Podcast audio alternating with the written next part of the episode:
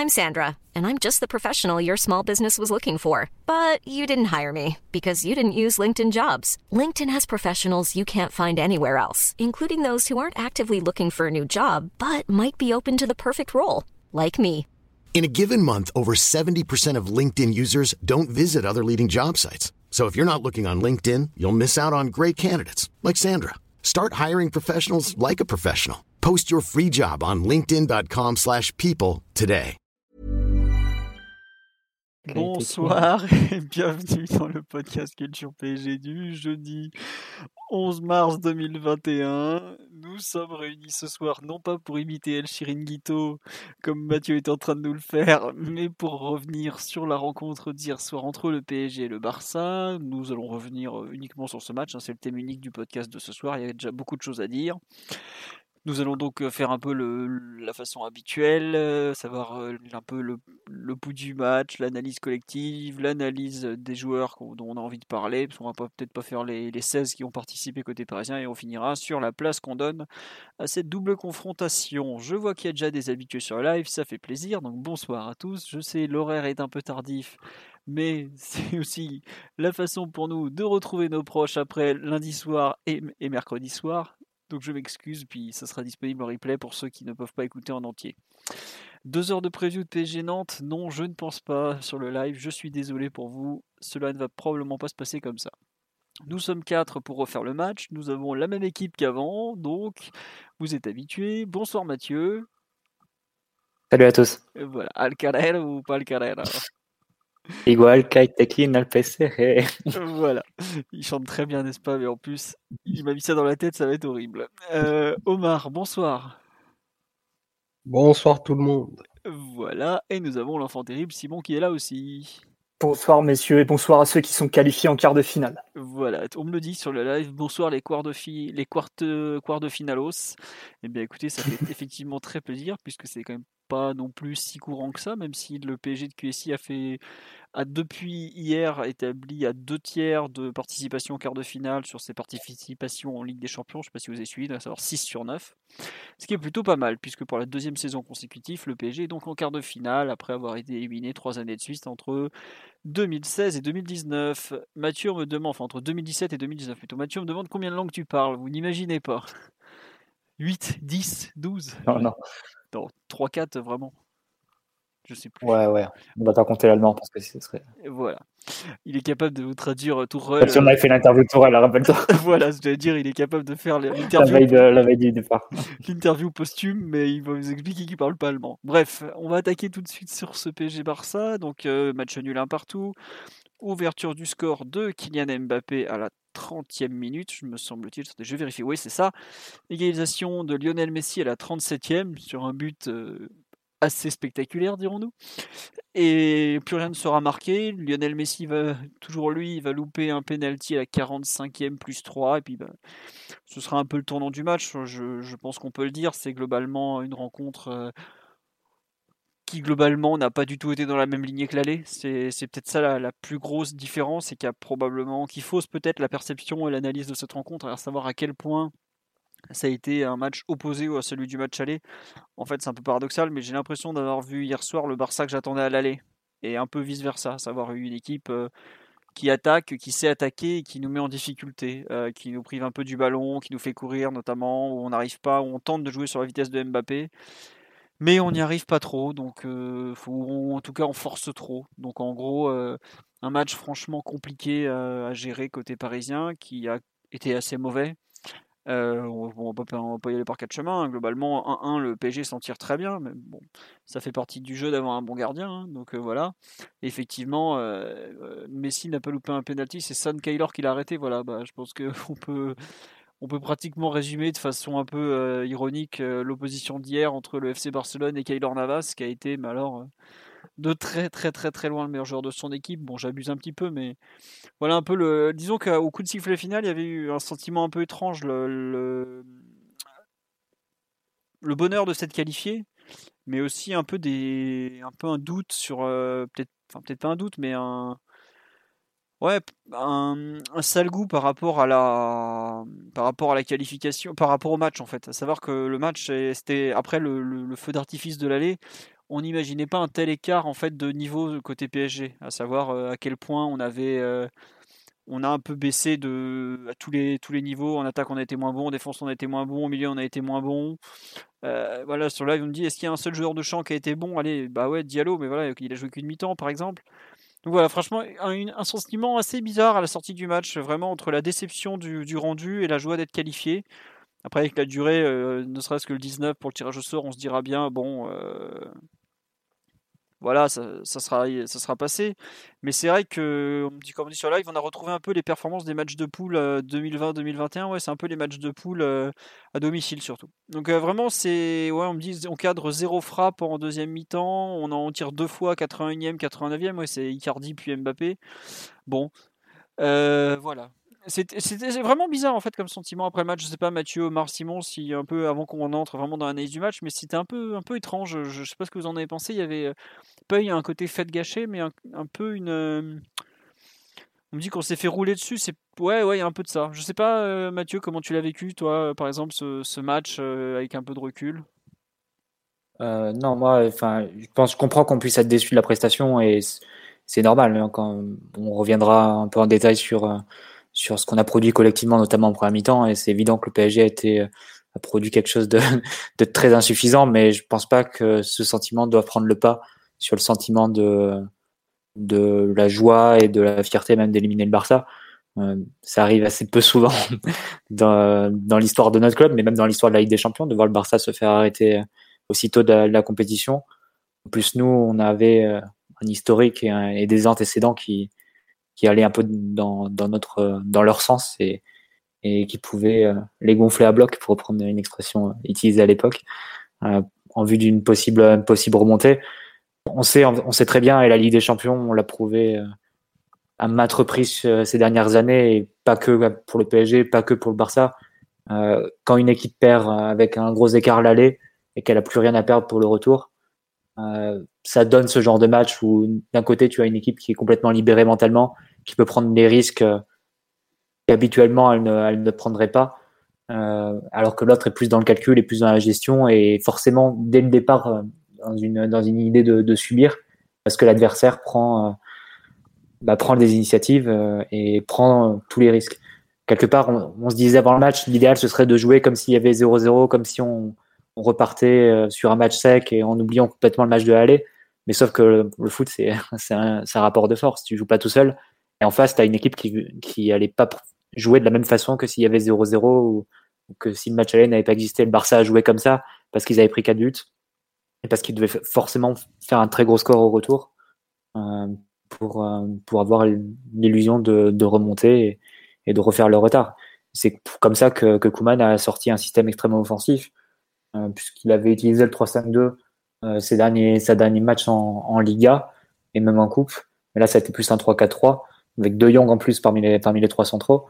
Donc globalement, le Barça a pris vraiment tous les risques, quitte à rester en égalité numérique derrière, avec des défenseurs qui, euh, du moment que Paris pouvait réussir quelques passes ou réussissait des remises, notamment de haut jeu d'Icardi en tout début de match, tu avais la sensation que tu étais très proche du but si tu réussissais à, enclencher deux, ouais, deux, trois passes. Et plusieurs fois en début de match, tu as ces sensations où tu as vraiment énormément de terrain à attaquer. Et, euh, mais bon, il manque un peu le, un peu de justesse technique. Euh, même si Mbappé était en jambe, mais il manque un peu de justesse technique. Il y a une passe ratée de, Verratti qui peut ouvrir à Draxler. il y a ce genre de choses qui font que le PSG n'a pas vraiment bien euh, su profiter des, risques que prenait le Barça. Et à l'inverse, on a subi complètement euh, cette prise de risque du Barça sur le plan défensif. Je pense qu'en première mi-temps, on a à peu près rien contrôlé. On a été. T'as raison, oui. C'est bizarre de le dire comme ça. C'est un huitième de finale retour, t'es à la maison et tu dis ouais, on n'a rien contrôlé quoi. C'est juste ça. Non, mais ce qui est, ce qui est très clair, c'est que l'équipe était un peu à tous les endroits du terrain, un peu partout et nulle part hein, sur la première mi-temps. Ce plan défensif, on n'arrivait pas du tout à cadrer, à cadrer les joueurs du Barça et ce qui fait que le Barça a réussi à créer des avantages à peu près de toutes les façons.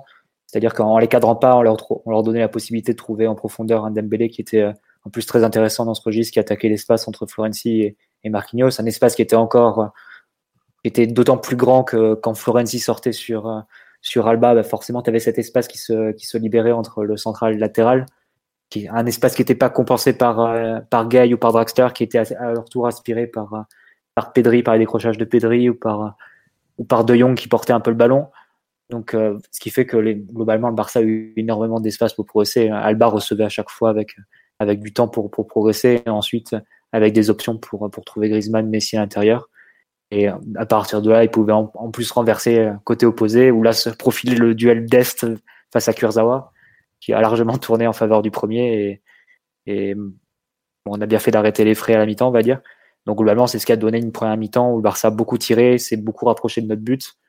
Et euh, avec un PSG qui en plus n'est pas les visiblement pas dans les bonnes dispositions sur le plan technique pour, euh, allonger ses phases de possession et pour euh, au moins se donner un peu de l'air quand on récupérait la balle. Et ça, je pense que c'est un point qu'a souligné beaucoup Pochettino. Je ne sais pas si c'est mental, si c'est des défaillances autres de la part des certains mais c'est clair que c'était en premier mi-temps, tu pouvais compter les séquences de possession où tu faisais plus de trois passes. Hein. et il n'y en a pas eu beaucoup. Mm. Et euh, malheureusement, bah, ça, ça te rapproche un peu du scénario que tu voulais éviter. C'est-à-dire que tu, dès que tu récupères le ballon, tu le repères immédiatement. Et donc le Barça peut s'installer dans ton camp, enchaîner les temps de possession.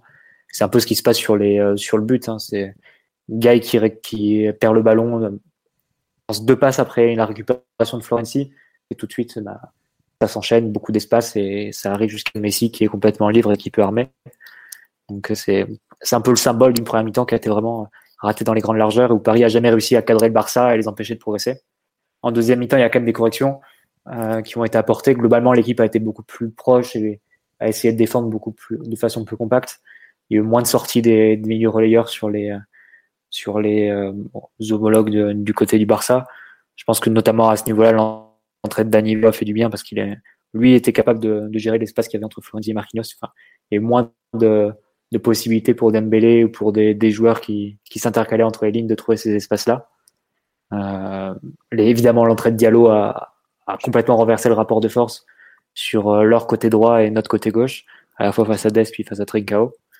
Et, euh, et voilà. Et puis l'entrée de Di Maria a permis parfois de sur deux trois séquences de, de tenir un peu mieux le ballon que ce que faisait Drexler jusque-là. Donc globalement, c'est ce qui a participé quand même à une deuxième mi-temps qui, quand tu revois le match, t'apparaît quand même mieux maîtrisé, mieux géré que, que la première.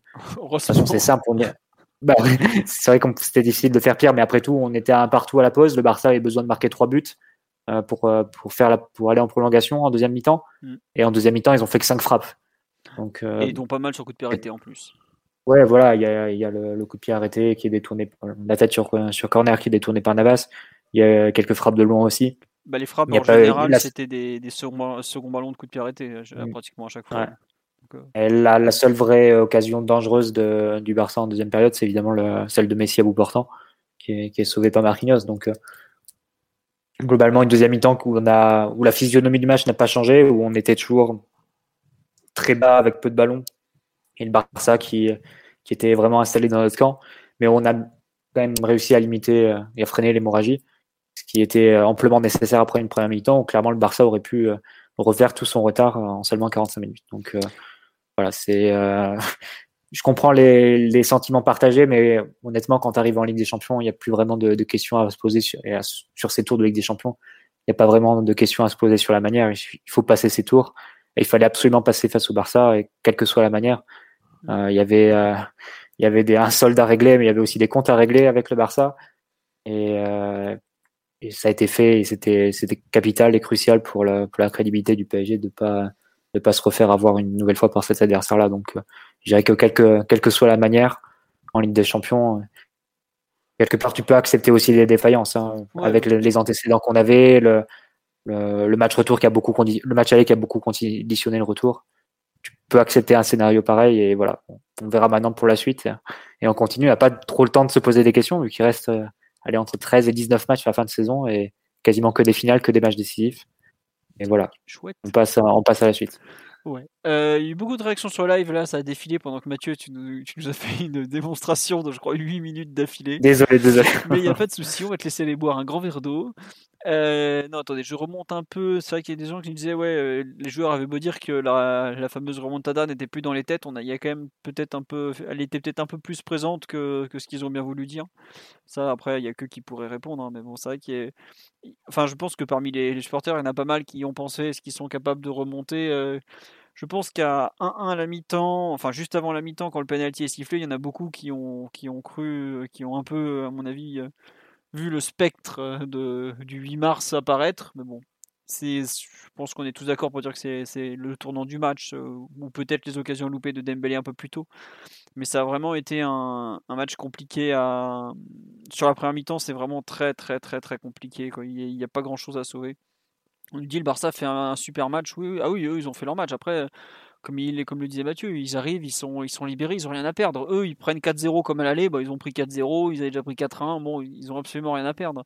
celui qui a tout à perdre, qui, est en danger, qui, c'est le PSG, c'est pas forcément évident à gérer. Et c'est vrai que on l'a pas d'ailleurs super super bien géré, même si je pense que c'est pas qu'une question de, de mental. Euh, il y avait peut-être des questions un peu physiques. Il y a visiblement il y avait pas mal de joueurs qui n'étaient pas pas bien physiquement. Euh, bah, on les a vus. Hein, euh, Florenzi, le pauvre, après 5 minutes de jeu, on a l'impression qu'il en avait joué 80. Verratti, on a vu que c'était pas la grande forme.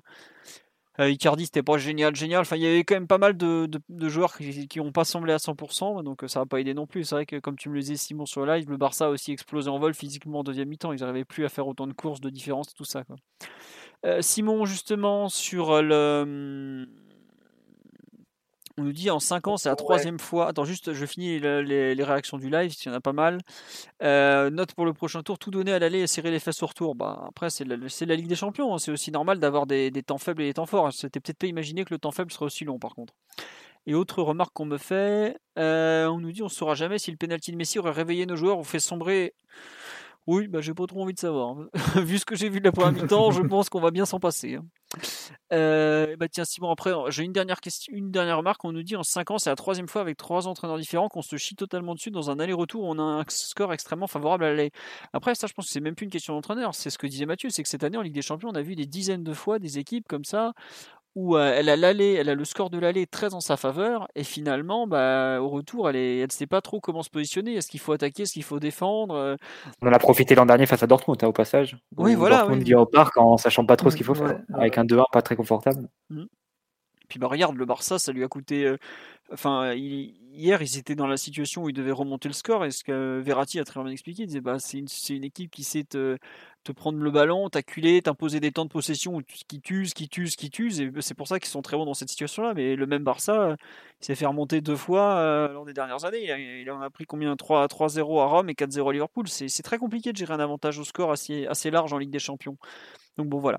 Et question donc, euh, bah tiens, Simon qui va lancer un peu l'analyse collective. Real Juve aussi effectivement, qui est un très bon exemple où le Real avait failli se faire remonter un 3-0 à l'extérieur. Simon, est-ce que tu, tu, penses que l'équipe n'était pas préparée à défendre face au un, un 4-3-3 C'était plutôt un 3-4-3 côté Barça. Qu'est-ce que tu en penses? J'ai bien quelques doutes sur la préparation de l'équipe. On a quand même la sensation que Pochettino a, a préparé l'équipe un peu en, en surfant sur la vague du Camp Nou que ce soit au niveau des noms alignés qu'au niveau du, système avec le, la défense en, en 4-5-1. Et ça, je suis pas sûr que, que l'équipe a, progressé en fait depuis le Camp Nou. C'est une équipe qu'on n'avait pas revu jouer ensemble. Euh, tu as un avantage qui est vraiment conséquent au score, donc tu sais pas forcément comment bien rentrer dans, dans ta rencontre. Alors que le Barça, lui, à l'inverse, s'était un peu transformé, pas totalement, mais ils ont rajouté un attaquant.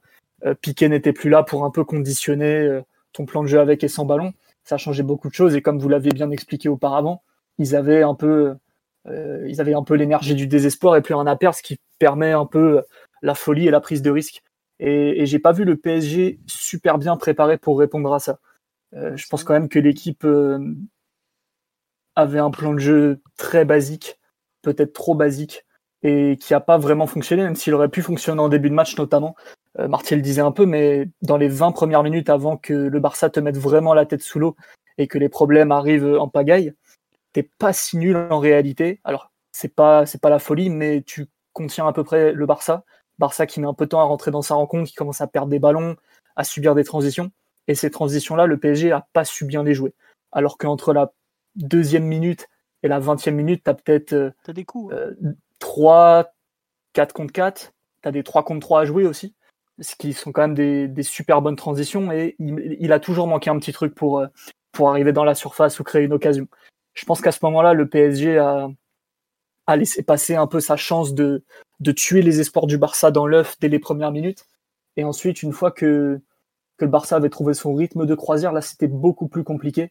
Et avec leur animation en 3-2-5, ils ont vraiment bien mis en évidence tout ce que, tous les défauts que le 4-5-1 peut avoir défensivement, en fait qui est donc le, repli traditionnel du 4-3-3.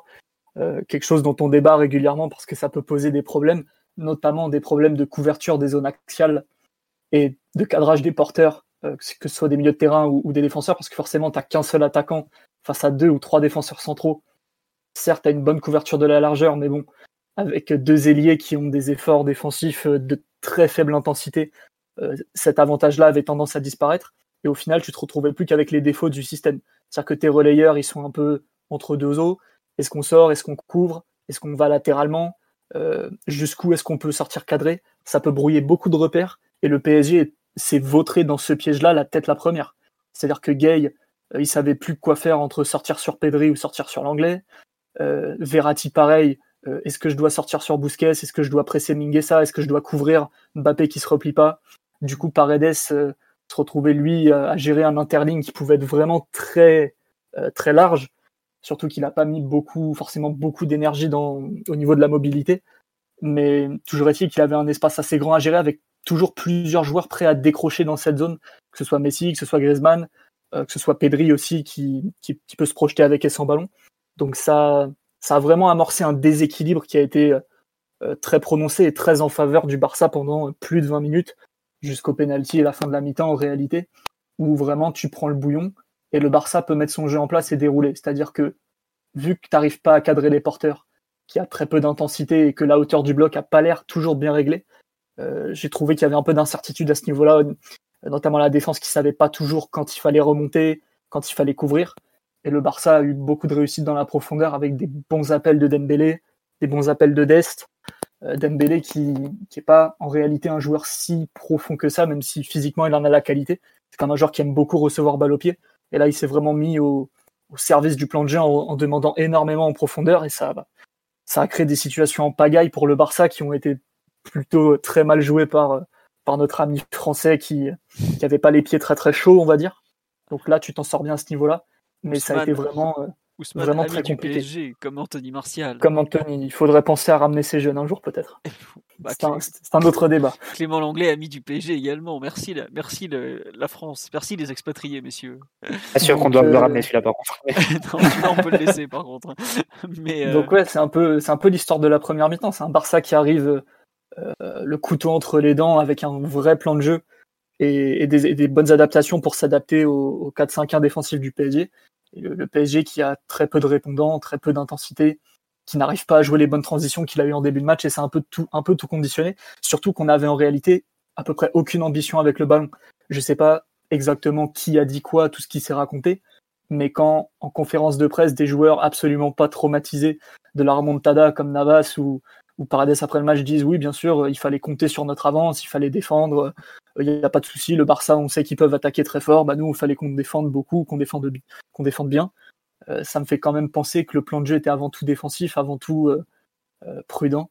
Et, avec le, ballon, ça s'est vu. C'est-à-dire que quand sur toutes les remises en jeu, on joue long vers Icardi ou, vers Mbappé, sans essayer une seule fois de relancer au sol, que lorsque tu récupères un ballon, tu n'as aucun renversement de jeu, aucune prise de profondeur, aucune, aucune disponibilité entre les lignes, euh, tu as été euh, dans un minimalisme qui était euh, un peu étonnant de la part du PSG à domicile quand même vu que le PSG est à mon avis une meilleure équipe que le Barça quand même dans l'absolu. Donc ça m'a un peu étonné et le fait de pas avoir de plan de jeu avec ballon et de rendre très très vite les ballons ça a pas aidé à, casser la dynamique du Barça non plus. Donc c'est un tout qui qui s'est mélangé en Ligue des Champions quand tu commences à prendre un peu le bouillon c'est ça peut craquer à tous les niveaux même si au niveau des au niveau du tableau d'affichage, c'était pas tant, pas tant l'enfer que ça. Mais ouais, ça a été euh, un peu, un peu l'histoire de cette première mi-temps où, le PSG a, pas du tout fait ce qu'il fallait en réalité, même si les 15-20 premières minutes sont pas si terribles que ça. En fait, vu l'horreur que cette première mi-temps, les 15-20 premières minutes sont, sont acceptables en fait. Mais c'est vrai que pratiquement, presque, ouais. Ouais, voilà. Mais après, C'est plus des problèmes individuels en réalité, des problèmes de d'Icardi de, qui rate des passes, de, de, ballons pas très appuyés, ce genre de choses. Mais collectivement, ça tenait encore à peu près la route. Mais ça me paraissait un peu euh, une vision euh, très à court terme. C'est-à-dire que tu peux commencer le match comme ça, mais tu peux pas jouer 90 minutes comme ça, à mon avis. Et là, le PSG a manqué de ressources euh, un peu, un peu collectives, quand même. Ouais, non, tu as raison, tu as raison. Euh, il y a des réactions, il y en a. Mais après, les réactions sur elle, il y a beaucoup de liées aux individualités, tout ça. Mais euh, c'est vrai qu'on nous dit aussi qu'il y a trop peu de séquences de possession, par exemple. Il y a Mm. eu un déchet technique côté parisien qui. Je te rejoins sur euh, un peu. Tu critiques un peu Pochettino en, en filigrane, parce que la préparation du match semble avoir été franchement pas ouf. Hein, faut le dire comme ça. Peut-être un petit peu trop, trop campé sur ses certitudes en tout cas. Je trouve qu'en fait, il, il s'est pas du tout adapté au changement de, de système du Barça, quoi. Ce que tu disais. Le Barça a rechangé, a rechan- rechangé pour ce match. Hein. Il jouait Oui, pas il jouait sans Griezmann auparavant, ça c'est un, un- facteur qui est important à mon avis. Non, c'est vrai. Mais euh, Ah, Ils ont mis Griezmann pour Umtiti quand même. C'est un peu le, ah bah le changement qu'ils ont fait sur, Mais tu vois, par exemple, les côtés avec les deux pistons, euh, ça, je, je regrette. On le savait le début du match. Ça, je suis d'accord. Et pourtant, on n'a rien fait. Quoi. On, on a attendu de se faire déboîter. Dans, enfin, il fait son premier changement à la 45e. Il n'a pas touché, il n'a pas fait le moindre ajustement de la mi-temps, de la première période, je parle? On l'a jamais vu même convoquer un joueur sur la ligne de touche pour lui parler, quelque chose comme ça. Ouais, alors qu'à l'aller, au bout de 10 minutes, il dit à, je- même pas, je crois que c'est 7 minutes à l'aller, il dit à Paredes, faut faire ça, ça, ça et ça, et tu vois que l'équipe va mieux. Là, j'ai été franchement, euh, bah, j'ai pas compris en fait ce qu'il attendait parce que au bout d'un moment, t'as une occasion, bon, on passe encore, deux occasions, il y a deux occasions d'Embélé, c'est les mêmes, hein, c'est vraiment course en profondeur, euh, on n'est pas en train de réinventer le football. hein, euh. J'adore Ousmane, euh, le dribbleur, mais c'est pas non plus un joueur spécialement dur à lire là dans ces cas-là, quoi. Et t'en as 3 à 4. Au bout d'un moment, attendez, qu'est-ce que vous attendez? Ouais, il y a un changement, une inversion de côté à la 30e pendant 2 minutes, Draxler Mbappé. C'est à peu près. Mais ça, je pense, c'est une initiative des joueurs. Bon, Omar, mon petit, mon grand, pardon. Ton avis un peu sur cette prestation collective On est un peu parti dans tous les sens. On, a, on attend un peu ton, ton avis. Recadre-nous un peu, s'il te plaît. Parce que là, on est parti dans. Coach-nous. Coach-nous, Omar. hein, On fait n'importe quoi. Euh, Par quoi non, mais commencer? par contre. Ouais, non, mais y a, vous avez dit plein de choses et en, en effet, ben, déjà, il faut retenir la, la, la qualification. C'est c'est un peu, c'est un peu difficile de pas parler de l'impact émotionnel sur cette deuxième mi-temps parce que c'est quand même le, à mon sens, le fil rouge de cette, de cette première mi-temps un peu bizarre. Simon parlait du plan de jeu et j'y reviendrai tout à l'heure. Il y a aussi les, les attitudes globales de l'équipe qui avait vraiment bah, pas beaucoup d'assurance et pas beaucoup de volonté d'imposer des, des temps de jeu, des temps de jeu au Barça. Donc ça, ça pour moi c'est la, c'est la limite des plans de jeu trop adaptatifs où tu décides de, de ne pas imposer de bah, de t'adapter hein, très clairement. Parce que bah bien sûr il y, y avait beaucoup beaucoup de qualités en face. Euh, on s'en est peut-être pas pas suffisamment rendu compte il y a trois semaines bien heureusement d'ailleurs. Mais euh, en fait le tempo le rythme et même l'approche du match elle aurait dû te te permettre de te réorganiser et de prendre les choses en main pour euh, pour avoir une réponse et, et une reprise sur le cours des événements. Parce que au final le cours des événements là ils, ils nous sont favorables. Ça change hein on a pu on, a pu connaître des, des, des soirées de mars qui étaient plus difficiles que celle-ci mais vraiment moins une pour le coup et ça passe vraiment pas loin. Et je pense que le, le, originel entre guillemets il est dans il est dans l'approche de Pochettino parce que du coup en fait je trouve qu'on qu'on essaye de défendre à plat en 4-4-2 euh, pour une raison simple c'est que le, le défi c'était de, défier la largeur barcelonaise euh, parce qu'on s'attendait effectivement au 3-5-2 dont, dont Mathieu parlait tout à l'heure. Et alors alors euh, alors que Kuman lui il propose il a proposé une animation qui ressemble à, celle qu'on retrouve euh, tous les samedis au stade de l'Aube avec un, un espèce de track à 3 qui est qui est capable de s'orienter losange comme euh, comme propose Ba- Laurent Batles avec 3 ça pourrait être une blague sauf que c'est vrai et euh, et là t'as t'as Pedri du coup Je suis pas sûr que les gens avaient, vu venir la comparaison FC Barcelone Estac. Je, je tiens à te le dire, mais continue, c'est formidable. Les invite à se connecter tous les samedis à 15h et à suivre les matchs de 3. Ils verront ce que je veux dire. Euh, du coup, quand, quand le milieu bah, prenait cette forme de losange, t'avais Pedri qui, qui décrochait un petit peu pour inviter la, entre guillemets la, la pression parisienne à la relance. Udest qui s'est qui s'est positionné vraiment très très haut pour euh, pour avoir quatre quatre joueurs offensifs au large. Euh, t'as eu Griezmann qui a eu qui a une bonne utilisation des des hors-jeux passifs. C'est un travail invisible mais qui a qui a vraiment complètement déréglé le, le logiciel des des Parisiens parce que c'est pas des situations qu'on qu'on qu'on subit et, et qu'on a joué souvent. Mais euh, et là du coup bah t'as eu euh, récitation de, de, de Dembous qui, qui pour le coup a été ultra discipliné dans ce qu'on lui a demandé, c'est-à-dire bah, faire des appels dans la zone grise entre entre entre Marquinhos et Florenzi. Euh, ça a été, ça a payé à chaque fois. Ça a failli faire le, le, le, triple set comme au, casino, et ça aurait pu coûter ben très très cher à, l'équipe.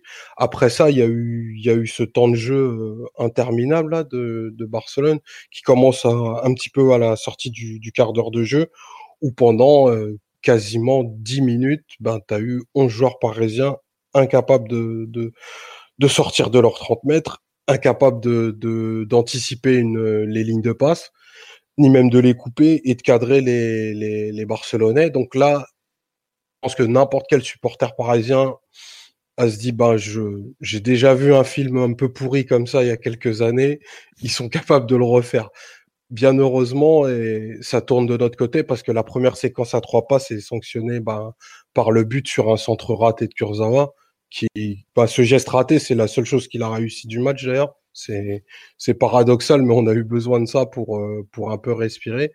Donc, l'approche, euh, je trouve l'approche parisienne est globalement, globalement mauvaise, euh, tant en termes de, plan de jeu que, que d'attitude. Et je pense que j'étais, je comprends, je comprends les regrets barcelonais parce que en y croyant juste un peu plus et en ayant la vraie volonté d'emballer le match dès le départ, ça peut peut-être faire beaucoup plus cher que, que ce que ça n'a fait sur cette première période. Après, je pense pas que, enfin, sur l'approche, bon, quand tu gagnes 4-1 au match aller, tu as le droit d'approcher le match tour en, en voulant défendre ton, ton résultat. Enfin, ça me semble une approche qui est correcte. Après, enfin, qui est, qui est valable. Après, la question, c'est de savoir comment tu le défends. Et là, effectivement, Paris a, a, mal défendu. C'est un peu plus ça le problème que d'avoir fait le choix de, de, défendre ton avantage, à mon avis. Que si tu avais défendu. Je suis, d'accord avec toi. Pour euh, rationnellement, bien sûr, tu, as à défendre tes trois buts. Et c'est là où je pense qu'on voit que Pochettino est encore en phase de découverte de cette équipe-là.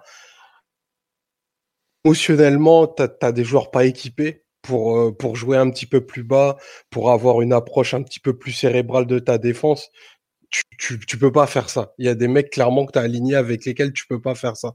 Il faut, leur demander d'emballer, d'aller chercher des choses pour avoir leur meilleure version.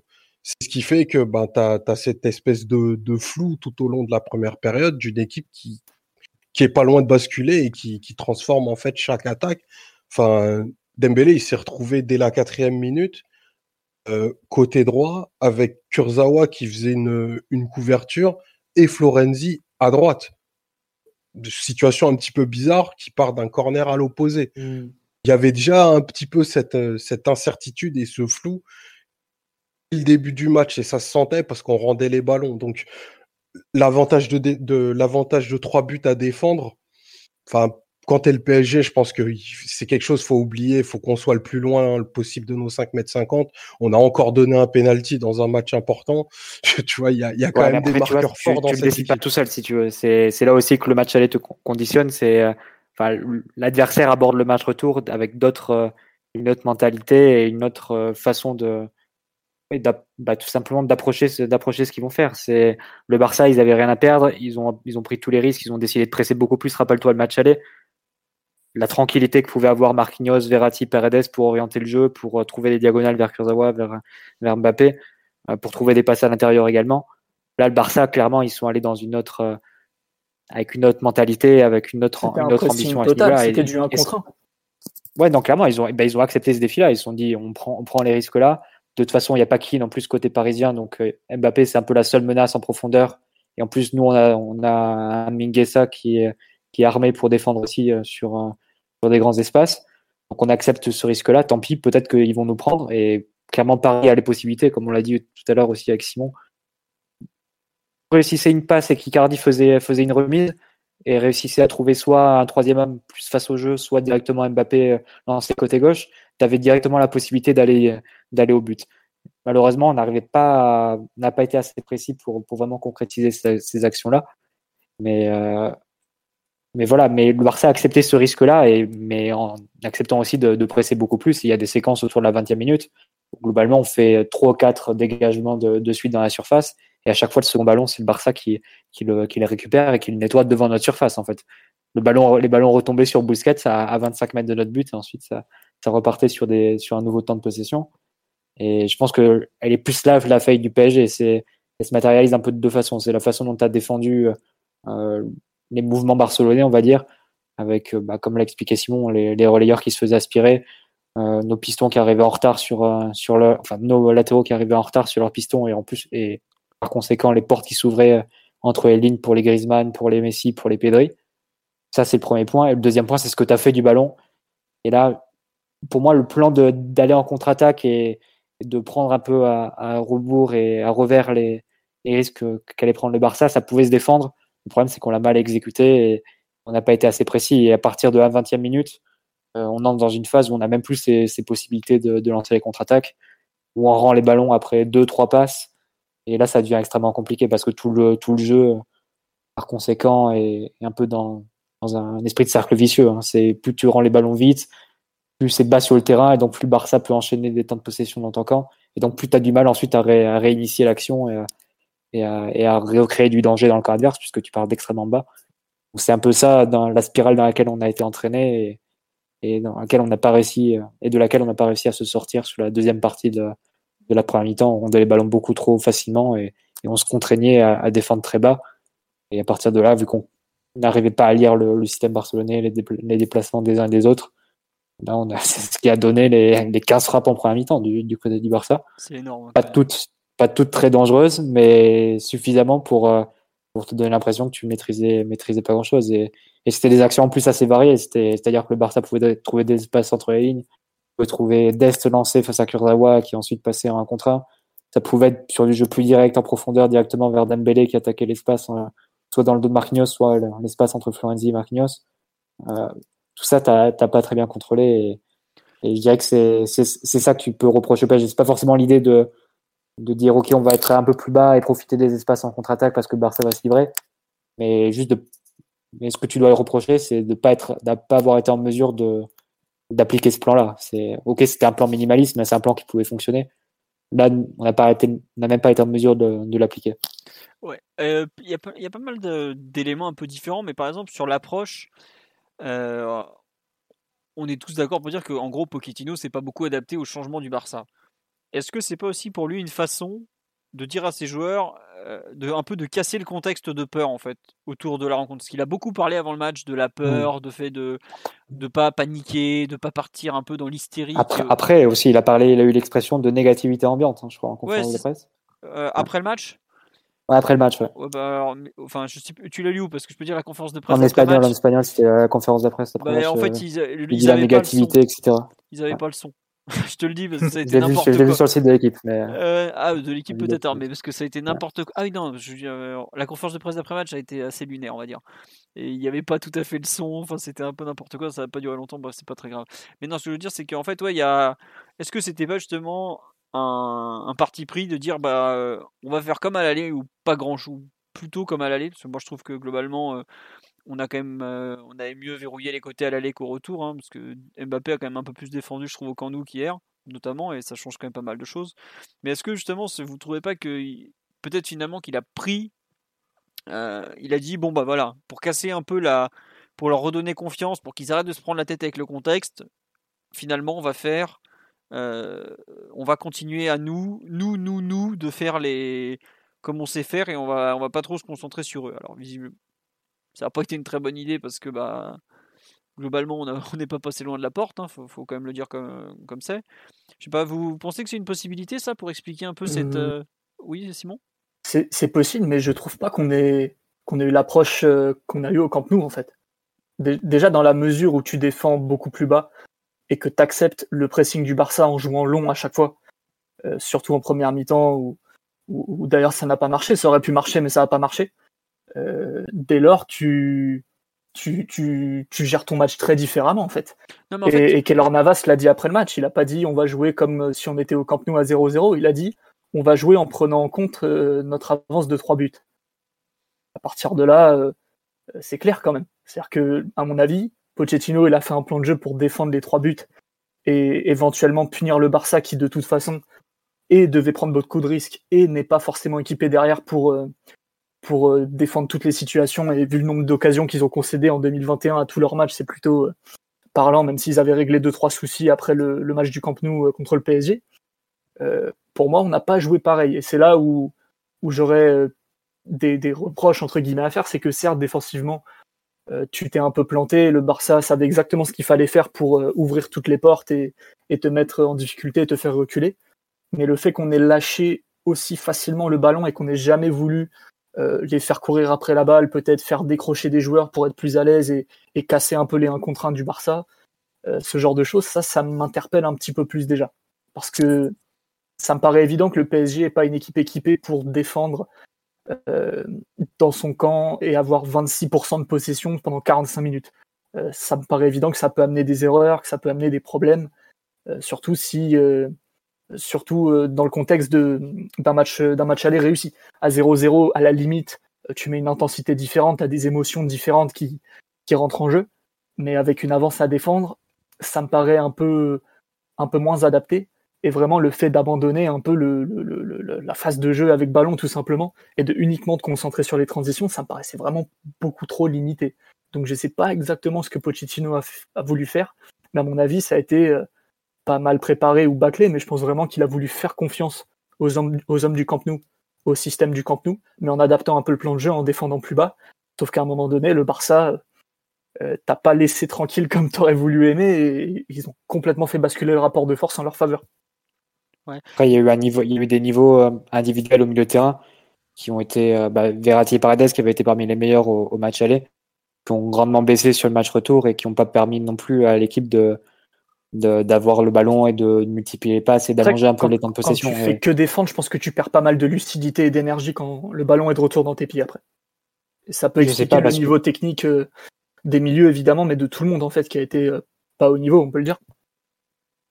Je sais pas parce que si tu prends le, match euh, en 2013, le match qu'on fait au Camp Nou avec Muta Verratti, c'est un match où on a moins de 40% de possession aussi, donc on doit même plus proche de, de 35 aussi. Et pourtant, quand on récupérait le ballon, c'était bah, il y avait de la propreté aussi. Donc, euh, je pense que c'est, euh, il y a un peu des deux. Je, suis d'accord pour dire qu'à partir du moment où les milieux de terrain étaient un peu trimballés dans tous les sens, euh, devaient sans doute perdre en lucidité une fois, une fois le ballon récupéré. Probablement qu'il y a aussi une part de voilà, les jambes qui tremblent un peu et je veux pas prendre de, de très gros risques parce que c'est un les peu. Les passes pas appuyées, les ouais, jamais de renversement de jeu, jamais de jeu long, ça je suis d'accord. Ouais. Les, les, passes latérales surtout, euh, ne pas ne pas regarder le jeu euh, qui est devant toi, mais vraiment essayer d'assurer et, et, jouer le minimum de risques, quitte à mettre en difficulté ton, ton coéquipier. Et c'est un... mais quelque part ça, ça rejoint un peu euh, avec les discours qu'on qu tient un peu avant match. On se dit bon ok on a gagné 4-1, la priorité pour le match retour c'est surtout d'éviter les erreurs les erreurs bêtes où tu perds un ballon, des ballons faciles et tu tu donnes des opportunités ensuite sur des attaques rapides au, Barça.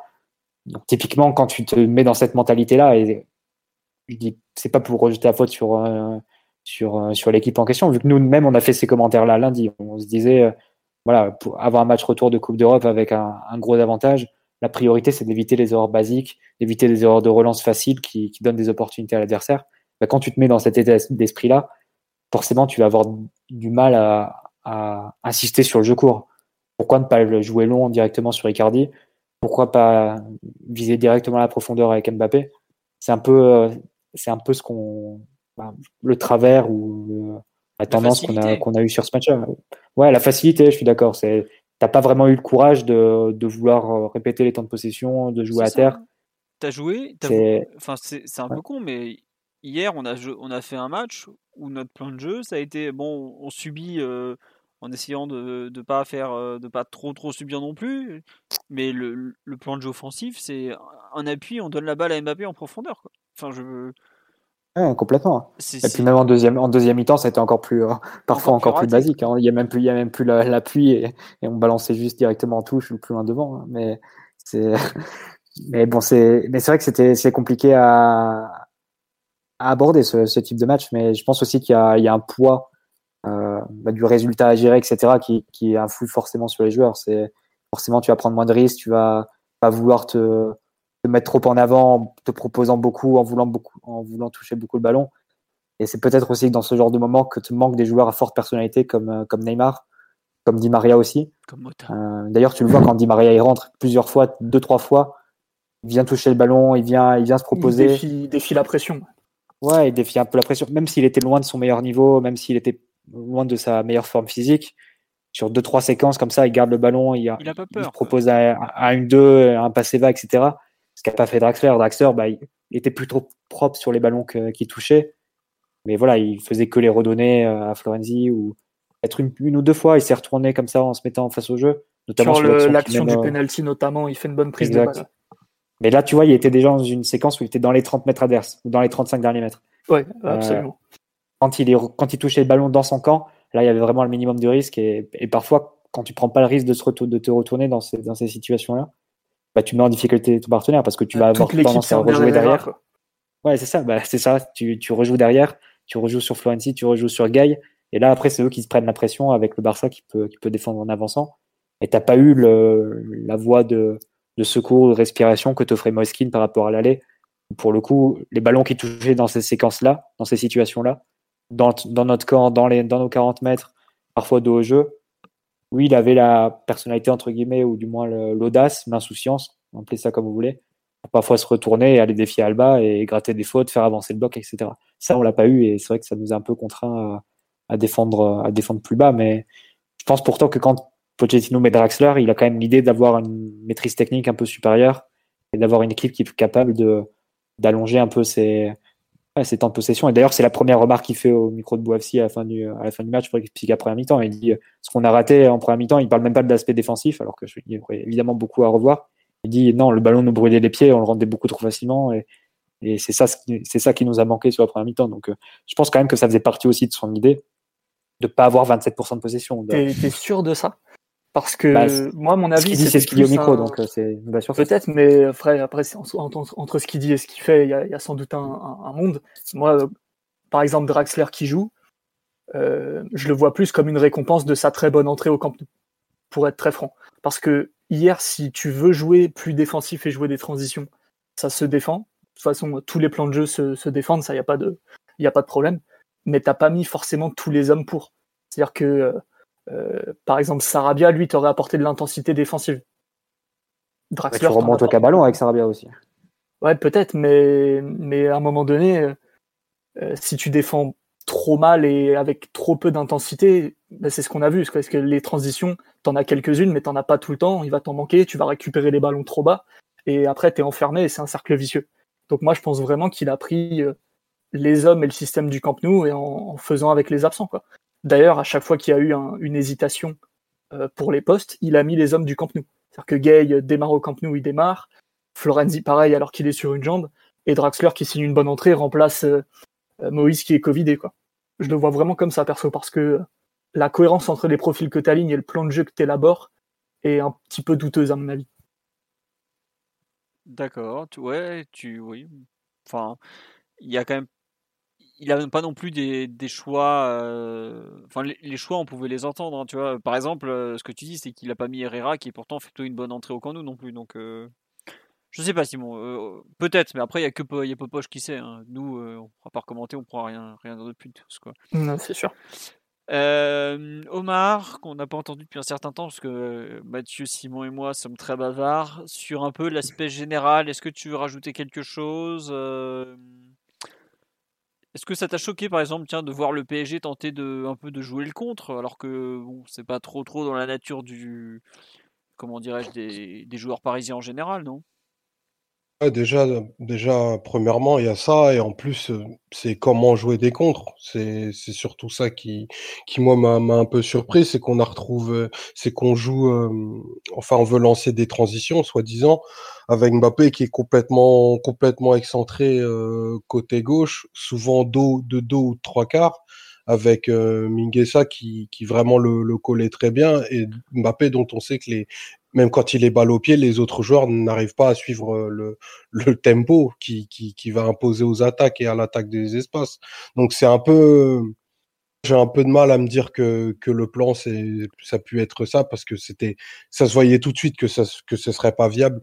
Je pense, je pense plutôt que le parti, le parti pris était, était d'un peu sécuriser le ballon et, et de, de, de, de peut-être de ralentir le match, une approche, une approche qu'a eu, qu'a eu Tourelle, mais voilà, je pense que la, la titularisation de Draxler, notamment sur un, sur un côté, le, pardon, l'aspect discipliné de son match et, sans prise de risque me font penser qu'on était parti vraiment dans une idée de justement pas jouer des transitions, mais de vraiment avoir euh, avoir une maîtrise un petit peu plus forte parce que le, Barça risquait risquait d'être une équipe coupée en deux.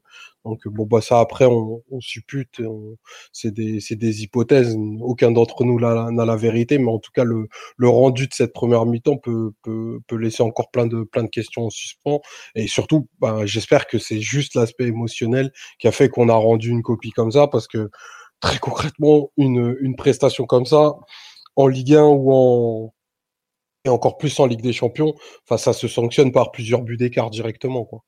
Il y a quand même un, faisceau d'indices à propos de la nature du plan de jeu qu'on essaie de définir, tant bien que mal. C'est que déjà personne s'énerve sur le terrain.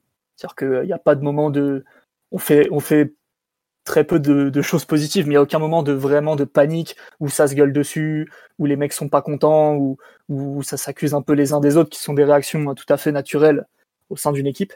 Le fait que Pochettino n'intervienne pas non plus, et le fait que certains joueurs euh, comme Navas et Paredes aient dit clairement, oui, oui, on avait l'avance et il fallait défendre cette avance, jouer le contre, euh, pas hésiter à défendre longtemps parce que le Barça pouvait prendre le ballon. Ça, c'est quand même des choses qui me font penser que ce qu'on a vu en première mi-temps, était absolument calculé, sauf qu'on n'avait pas prévu que le Barça nous mette autant la tête dedans et que les individualités aient autant de mal à, à répondre un peu, un peu sur tous les plans. Quoi. Après, au niveau émotionnel dont, dont, tu parlais, euh, ils n'ont pas tous joué le match de la même façon, à mon avis, même si euh, l'équipe était plutôt cohérente, j'ai trouvé, notamment le fait de ne pas paniquer, de pas s'énerver, tout ça. Mais j'ai quand même l'impression qu'il y a des joueurs qui jouaient la peur au ventre et des joueurs qui jouaient plus euh, un peu pour, euh, pour tuer le temps, quoi, en disant bon, euh, il faut, faut expédier le match, et pas faire de bêtises, et, et dans 90 minutes, on, est qualifié. Quoi. Je sais pas si vous avez eu la même sensation, mais euh, c'était un peu ce que ça dégageait, à mon avis. Ça, vaut ce que ça vaut. Et en effet, par rapport à, à Pochettino, moi, j'ai un peu la même sensation que toi au direct, mais en revoyant le match et en, l'écoutant du coup avec les, commentaires de, Mohamed Bouafsi, il dit que ben, justement Pochettino euh, donne beaucoup de consignes et est très excité. Bon, ça s'est pas senti, moi, j'avais l'impression qu'il était plus occupé à, à, faire du montage vidéo pour montrer tout ce qu'on n'a pas bien fait pendant cette, cette première mi-temps qu'autre chose. Mais euh, en effet, en effet, ça se tient, ça se tient peut-être. En tout cas, il y a, y a beaucoup plus de tenue en, en seconde période. Bon, ça s'explique assez, assez facilement parce que quand on, quand on fera le pont vers les, les prestations individuelles, il y a des, il y a des matchs qui sont, qui sont très difficiles à, à défendre pour leurs auteurs et qui peuvent un petit peu les, les faire reculer dans la peut-être dans la hiérarchie de l'équipe et en tout cas qui, qui font que Pochettino a, un peu va peut-être un peu épuiser le crédit de certains quoi. Oh bah, à peine, à peine. Euh, non, c'est vrai que sur le live, on nous dit aussi qu'en conférence de presse d'avant-match, que d'ailleurs je crois que j'avais même pas traité sur le, le site, je m'excuse, mais bon, en ce moment, on va dire que c'est pas les plus, les, celles qui font le plus rêver, qu'il avait quand même déclaré qu'il jouait pour gagner et qu'on partait à 0-0. Mais après, euh, entre ce qu'il dit à la presse et ce qu'il dit à ses joueurs, il y a parfois beaucoup d'écart. Hein. C'est toujours l'idéal, mais tu peux pas partir à 0-0 dans la mesure où l'adversaire non plus ne part pas à 0-0. Le Barça fait pas ce match s'ils ont fait 0-0 à l'aller. Donc. Euh. C'est des formules d'avant-match, mais après, la mm. réalité du, des premières secondes t'en dit beaucoup plus en général. Quoi. Donc, bon. Non, puis après, une fois que le match en plus était parti dans cette direction-là, c'est difficile après de, la changer complètement. Après, il faut essayer de s'adapter et la gérer au mieux. Et on a été autant on a été très négatif sur la première période, autant je pense que la deuxième est, malgré tout mieux mieux gérée à ce niveau. Et, dans dans le cas d'une physionomie qu'on a, bah, qui peu importe si on l'a choisi dès le départ ou qui s'est imposé à nous euh, durant la première période, le fait est que c'était la physionomie du match. Euh, on n'a pas essayé de la changer, on a essayé de mieux la contrôler plutôt. Et je pense qu'on y est au moins partiellement arrivé sur la, sur la deuxième période et, et c'est plutôt plutôt ça qu'il faut retenir si tu veux être positif sur, sur un match comme celui-là. C'est que t'es pas parti, t'as as pris le temps de la deuxième période pour reprendre tes esprits, pour euh, bien comprendre dans quelle direction allait le match et pour euh, et pour euh, comment dire pour pour voir comment t'allais t'y adapter au mieux en fait, comment t'allais y répondre de façon en ayant le moins de dégâts en fait. On est plutôt bien arrivé en deuxième période. Ouais, mais il y a aussi un point, c'est qu'on a, on a beaucoup parlé du PSG, c'est normal parce qu'on est plus centré sur Paris que sur Barcelone, mais tu as quand même le match de Barcelone aussi qui est pas le même. C'est que eux, ils arrivent, ils, commencent la rencontre, bon, euh, tu as vaguement 5 minutes de run d'observation, après ils accélèrent, ils font 20-25 minutes super intenses avant la mi-temps où ils, ont, ils voient qu'ils ont des occasions qui s'accumulent, 1, 2, 3, 4, 5, la barre une fois. Ils reviennent au score avec ce but de Messi qui, je pense, les électrise complètement. Ils se disent, bon, bah, on est dans un grand soir, les gars. Là. Le, capitaine, il est, il est un peu chaud quand même. Là. Vous avez vu le but qu'il vient de mettre. Il y a ce penalty qui arrive de nulle part. Et là, en fait, je pense que le penalty manqué les, les tue parce que jusque-là, ils jouent à la fois ils mettent beaucoup d'intensité, beaucoup, enfin, ils, tapent dans les réserves directes, physiquement, je parle. Mais ça les tue parce que bah, ils se sont donnés à fond, ils ont eu mais pléthore d'occasions et finalement il y a 1-1 à la mi-temps. C'est-à-dire qu'en fait, il faut qu'ils refassent pareil, mais que cette fois-ci en plus ils marquent 3 buts pour aller chercher une prolongation. Et je pense que plus le match avance, il continue, mais il y a plus forcément le, il y a moins de jus, il y a moins de justesse aussi. Euh, le PSG s'organise un peu mieux, comme tu l'as dit, Mathieu. Euh, leurs remplaçants font une mauvaise entrée, comme on me le signale sur live. Effectivement, euh, par exemple, un truc qui est très bête, c'est euh, Diallo, par exemple, qui, rééquilibre complètement le, un des deux côtés. Et en fait, les, tous les avantages qu'ils avaient sur nous, peu à peu, se, rognent, à savoir la densité physique, la fraîcheur mentale, le, la, supériorité individuelle. peu à peu, tout ça, tout ça, tout ça est mangé. Et en fait, à la fin, bah, ça permet au PSG de, beaucoup moins souffrir. Mais c'est vrai que un truc aussi, voilà, les, entrants côté parisien ont été tous très bons. Bon, après, vu les titulaires, c'était pas très dur d'être meilleur. Mais je trouve qu'en fait, l'énorme écart de la première mi-temps, il y a beaucoup de facteurs qui ont fait que petit à petit, c'est réduit, réduit, réduit. Et je suis pas surpris, par exemple, que dans les dix dernières minutes, d'un coup, on ait réussi à placer deux contres qui auraient pu aller au bout. Alors qu'on n'en a pas, on a pas bien joué un seul pendant quelque chose comme 40 minutes, quoi. Donc, euh, je sais pas, j'ai un peu l'impression en fait que le, le Barça a une, vraie rupture euh, dans son match au niveau de ce penalty parce que enfin on en a parlé un peu au début de la rencontre mais côté parisien côté supporter on a soufflé mais je pense que pour eux sur le terrain c'est un coup au moral qui est super dur. Et par contre il y a un truc c'est sur le penalty donc Navas l'arrête Verratti met en corner et c'est juste après où je crois c'est Busquets qui met une tête qui est repoussée par Navas sur la ligne. Enfin il y a une vraie occasion Heureusement qu'on prend pas le but à ce moment-là, parce que je pense que ça aurait été encore pire que si on avait pris le penalty. Parce que là, c'est-à-dire, tu as l'impression que tu, tu, sors un penalty qui est de Messi, qui est quand même pas. Euh, bon, voilà. Et dans la foulée, tu prends un but. Ça, aurait, pu vraiment pu faire des ravages euh, mentalement à une équipe qui semble encore quand même peut-être plus fragile qu'elle veut bien le dire malgré tout. Enfin, en tout cas, on n'a pas senti une, une comment dirais-je, une une sécurité totale à ce niveau-là, même si effectivement c'est le genre de match qui va faire du bien parce qu'ils vont se dire bah voilà on n'a pas craqué euh, et on a su tenir. Je ne sais pas ce que vous en avez pensé, mais en fait pour moi ce match donc c'est avec les mêmes joueurs que d'habitude hein, au PSG là il y a à part Florenzi qui est arrivé cette année, sinon c'est des joueurs qu'on a l'habitude de voir. En fait j'ai eu l'impression de revoir un peu un mélange entre le le Real Madrid PSG quand on fait 2-2 ou pareil Navas nous sauve d'une raclée monumentale parce que ce jour-là, je crois qu'ils font 26 frappes à Madrid, c'est ça Ou un truc du genre, où on touche. On défendait pareil en plus, avec le même système. On défendait pareil aussi mal, on sortait pas un ballon, on tentait de jouer en contre, mais on était nul, ils nous essoraient littéralement. On se faisait rouler dessus de, la gauche à la droite, dans l'axe, en haut, en bas, de partout. C'est un peu la première mi-temps, c'est celle-là qu'on revoit, je trouve. Et, euh, le deuxième match, c'est un peu le, PSG de Leipzig il y, a, il y a quelques mois, à savoir, euh, on n'arrive pas, on joue très très mal les coups offensivement on laisse le ballon parce que bah, à l'époque Leipzig était beaucoup plus fort physiquement. Hier c'était Barcelone qui était bien meilleur techniquement et tactiquement. Et au final, on avait quand même un peu mieux défendu face à Leipzig. Et puis Leipzig n'a pas la qualité de Barcelone dans le dernier tiers du terrain, faut quand même le dire. Hein. Euh, il est gentil Forsberg, mais bon, s'il avait un cinquième du talent de Messi, ça se saurait. Et, en fait, c'est un peu un mix de, plein d'éléments qu'on avait déjà vus qui, qui donne le match un peu d'hier. Mais c'est vrai que la bonne nouvelle, c'est quand même que malgré tout, bah, tu ressors, t'es qualifié quoi et tu as souffert, tu es passé par un très bas, parce que la première mi-temps, euh, je sais pas si on a fait une mi-temps aussi mauvaise cette saison. Hein. On, en est là ou pas loin, non? Je sais pas ce que vous en pensez.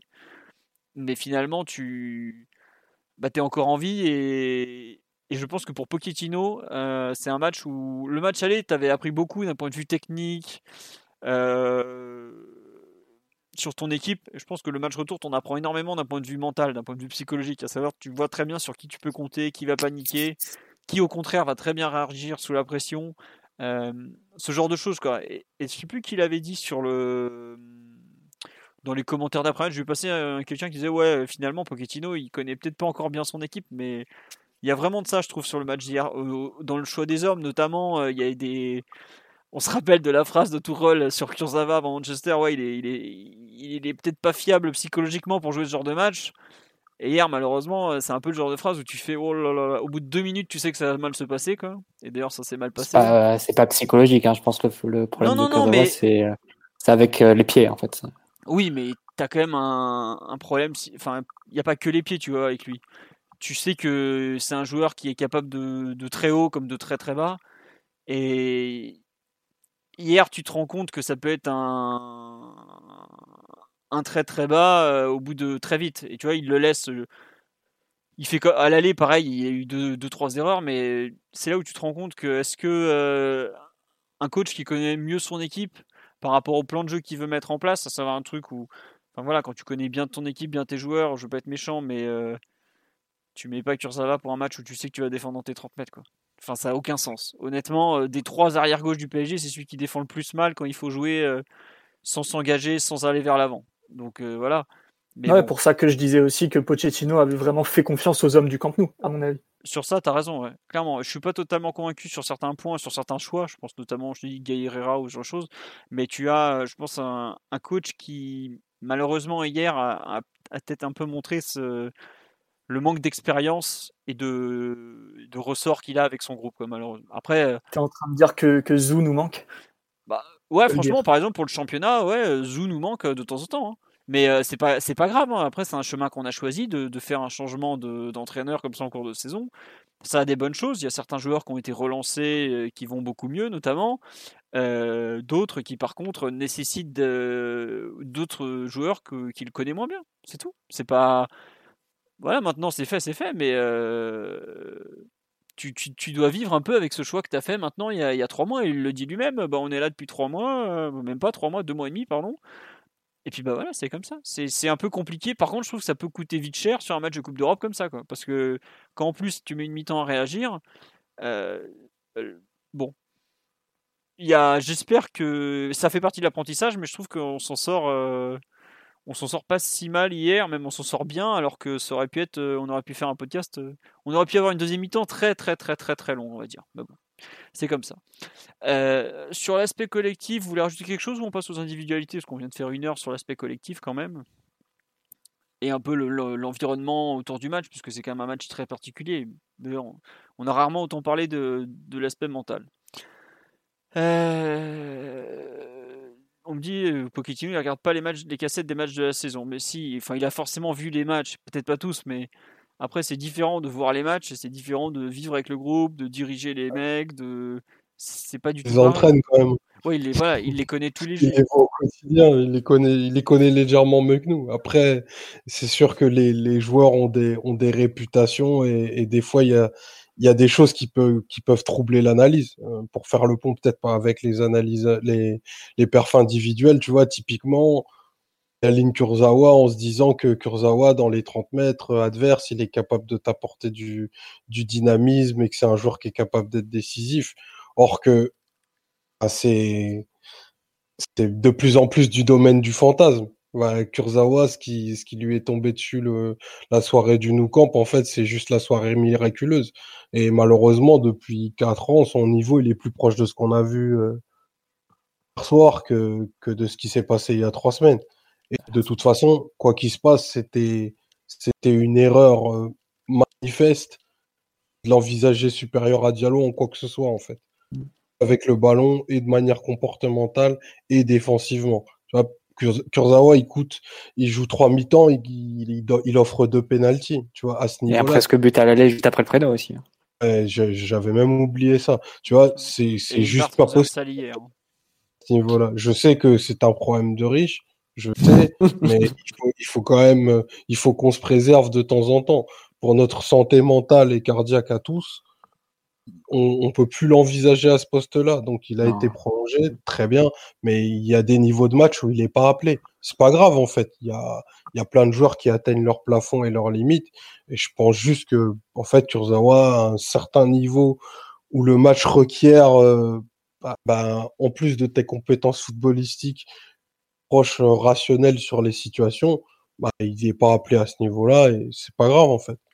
Ouais, il, y a des catégories de joueurs à un moment. Il y a des catégories de joueurs, il y a des catégories de matchs. Et, et Kurzawa, tu peux pas l'aligner dans un match important face à un adversaire qui, qui, qui est à ce niveau. Ou alors il faut vraiment que les, les, les planètes s'alignent, que tu produises un match collectivement vraiment impeccable qui, qui va l'exposer le moins possible. Mais c'est vrai que pour moi, c'est vraiment le seul choix sur la composition de, de Pochettino. Enfin, c'est le choix le plus marquant sur la composition de Pochettino euh, qui, me, qui me paraît toujours incompréhensible. Parce qu'après, tu peux voir Florenzi vis-à-vis des, autres concurrents qu'il avait à droite. Nous-mêmes, on faisait le débat lundi, on n'avait strictement aucune idée de qui il fallait mettre euh, à ce poste-là. Ça dépend vraiment des états de forme et visiblement, Kerrer était pas apte pour, pour jouer. À droite aussi, c'était un choix difficile. On en avait parlé. Est-ce que Di Maria pouvait commencer? Visiblement non. Après, tu avais le choix de Sarabia et, Draxler, mais est-ce que Sarabia t'aurait sans plus apporter défensivement? Mais il t'aurait aussi contraint à, défendre très bas parce que c'est pas lui qui te, qui te remonte les ballons et qui, qui te permet de les garder sous pression. Donc, quelque part, les, deux, les différentes options s'entendaient aussi à ce poste-là.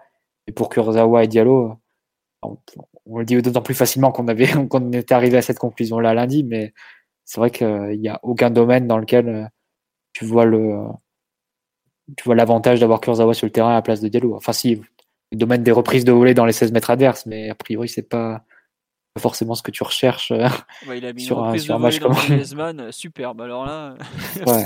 non mais le pire c'est qu'on me le dit sur live et on a raison, c'est qu'il est pas loin de prendre un deuxième jaune à ce moment-là en plus. Quoi. Ah, et puis même il a, il y a, il a carton jaune qui prend très tôt, hein, un coup franc qui donne, qui donne à Messi.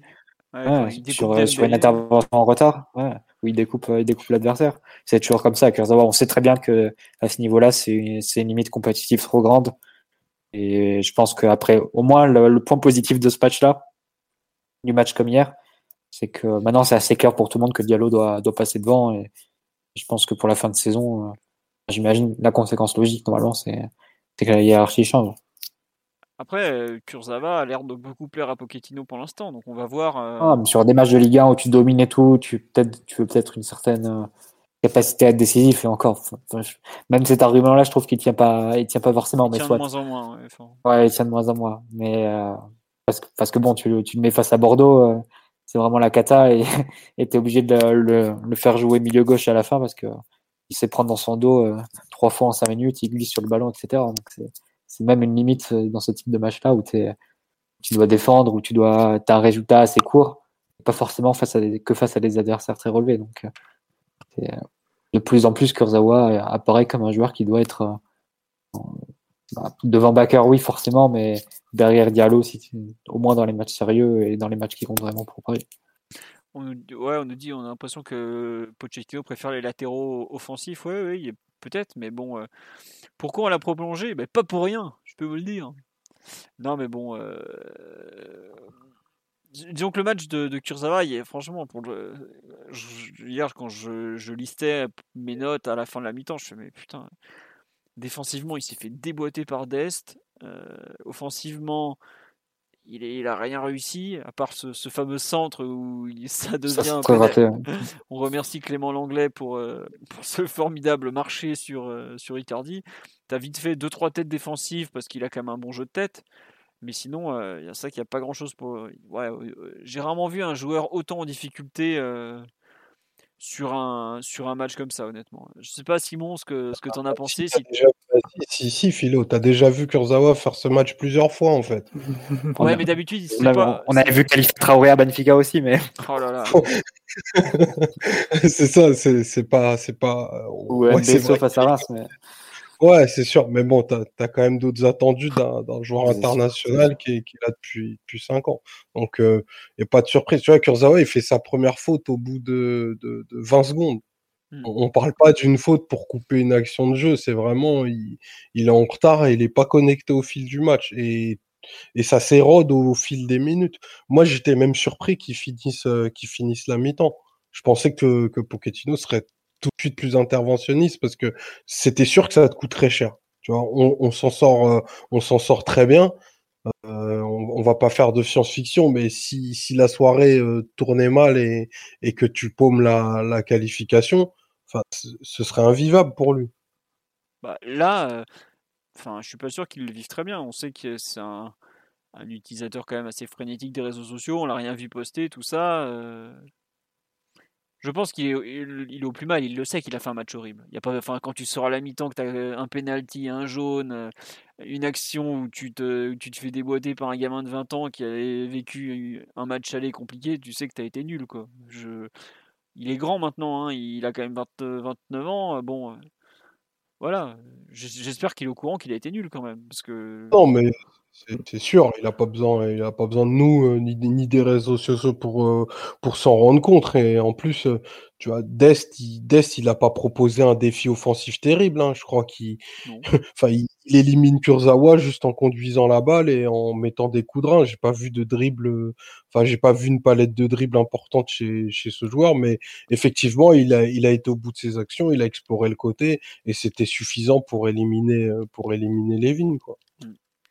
Euh, Simon, tu as quelque chose à rajouter pour Kurzawa Parce que c'était, je me souviens, c'était bien toi qui étais plutôt pour sa titularisation. Non, moi je disais que c'était kiff-kiff. Ah oui. Tu regrettes? Mais non, bah évidemment, euh, euh, Kurzi n'a rien à faire sur un terrain quand tu as 27% de possession et que tu dois défendre euh, et ta surface et un score avec un impact émotionnel qui, euh, qui peut prendre le pas et, et le déconnecter dans de, de- de tous les côtés. Quoi. Donc non, vraiment, euh, euh, je crois que ce jeune a laissé passer sa chance pour la, pour la titularisation en quart de finale, jusqu'à jusqu'à ce que, enfin jusqu'à preuve du contraire, et si euh, les, les concurrents au poste sont aptes, tout simplement. Ouais. Euh, non, on nous dit sur le live que Kuma n'a pas hésité à sortir Mi- Mingueza dès la 35e parce qu'il a vu Ouais, mais Minguesa, il filait un mauvais coton. hein. Parce qu'en réalité, en revoyant le match, dès la troisième minute, il peut prendre un jaune quand il fout un- une semelle à Mbappé dans le dos. Ça, c'est un peu comme ça sur la ligne de touche. Ça fait, c'est la, peut-être la première faute du match côté Barça. L'arbitre dit rien. Mais plusieurs fois, il était vraiment trop, trop euh, dur au contact et ça aurait été mérité qu'il prenne un rouge au bout de 30 minutes, quoi. À mon avis. Oui, mais euh, enfin, Kurzawa, il est averti au bout de 8, il est en difficulté pendant encore euh, les 43 minutes qui suivent, les 37 minutes qui suivent. Ouais, mais il avait pas des transitions à jouer avec Mbappé, quoi. En montrant des signes de, C'est vrai. d'hyper-agressivité. C'est vrai, c'est vrai. Bon. Euh, vous voulez rajouter quelque chose sur le pauvre Lévin ou ou bon non, je pense que ça sert à rien de. pudique.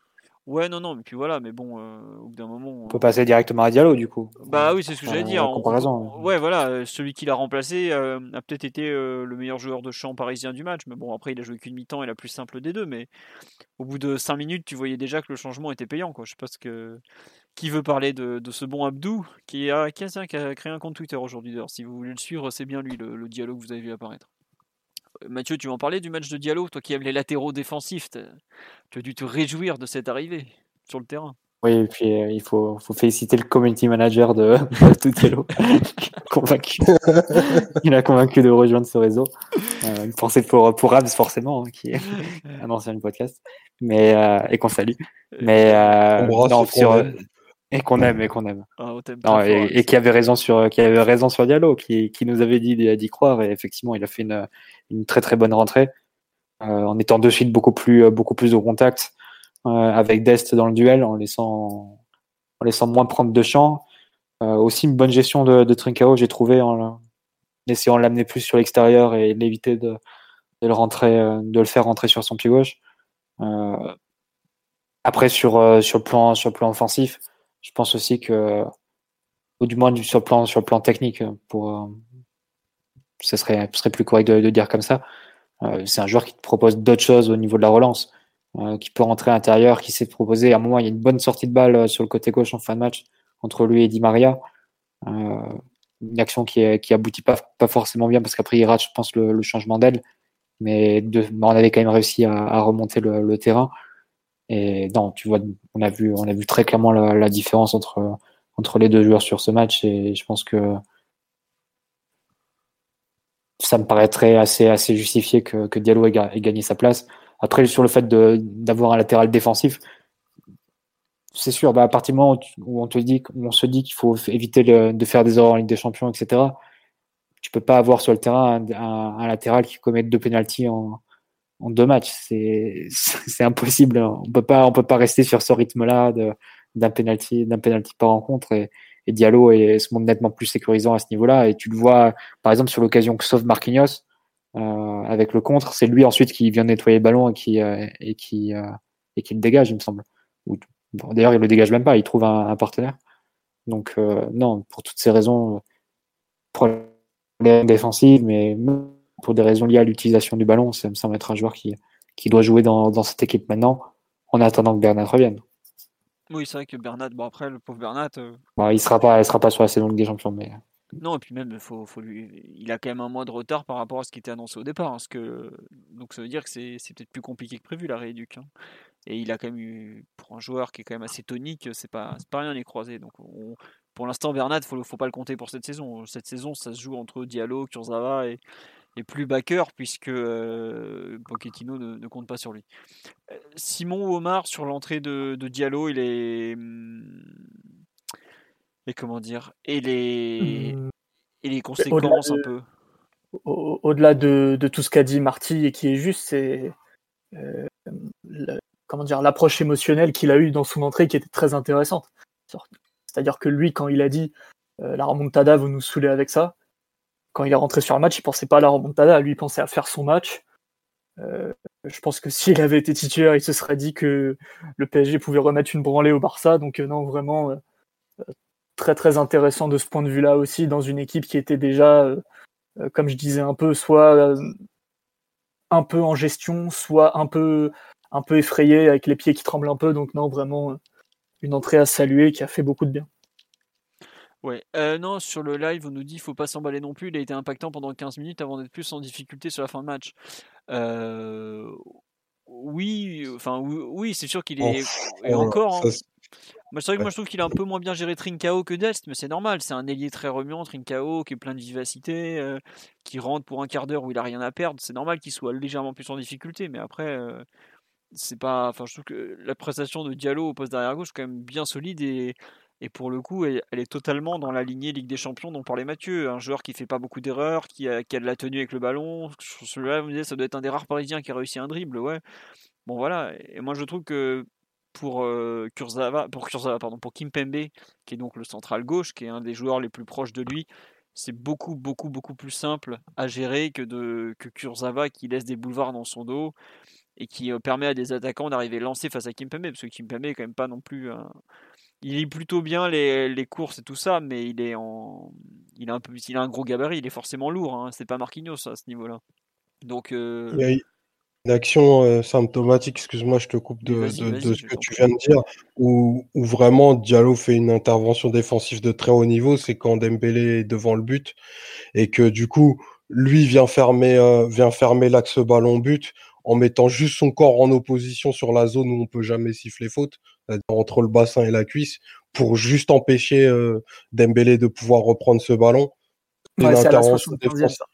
C'est une, intervention défensive de très très très très haut niveau. Et ça en dit euh, long en fait sur euh, bah, déjà les, qualités du joueur, la confiance qu'il habite en ce moment, parce que je pense que c'est un joueur qui a, qui a réussi à, à chasser ses doutes et ses, et ses soucis physiques, c'est dur à dire, et, et qui, est, qui est maintenant bah, assez haut dans la dans la hiérarchie défensive euh, du PSG parce que ben Kerrer est encore euh, est encore perdu.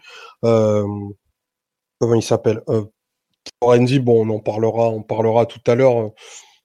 avec une soirée aussi toute compliquée, on va dire, et, et on n'a pas du tout derrière gauche fiable. Donc il a, il a gagné sa place vraiment au, forceps. On, parle souvent de, quand on revoit le, le, le joueur qui avait causer ce penalty là à Monaco. J'en parle souvent parce que c'est vraiment un, moment, une image difficile et, et voir l'entrée pleine de personnalité.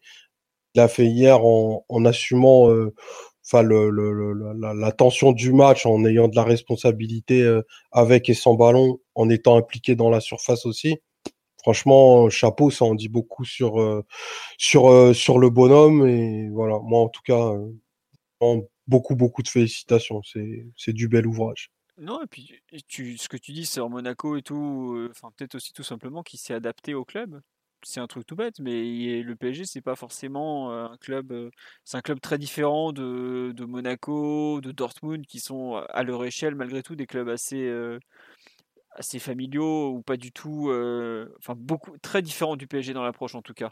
Mais là, tu l'impression d'un joueur qui a pris ses marques, même si ça ne sera pas forcément à long terme, lui, l'arrière gauche titulaire du PSG, parce que c'est quand même aussi là, un numéro 1 bis en défense centrale gauche, derrière Kimpembe. Dès Kimpembe a un souci, globalement, on appelle Diallo et on lui demande de, dépanner, et puis en général, il le fait plutôt bien bah, dans l'ensemble. Hein.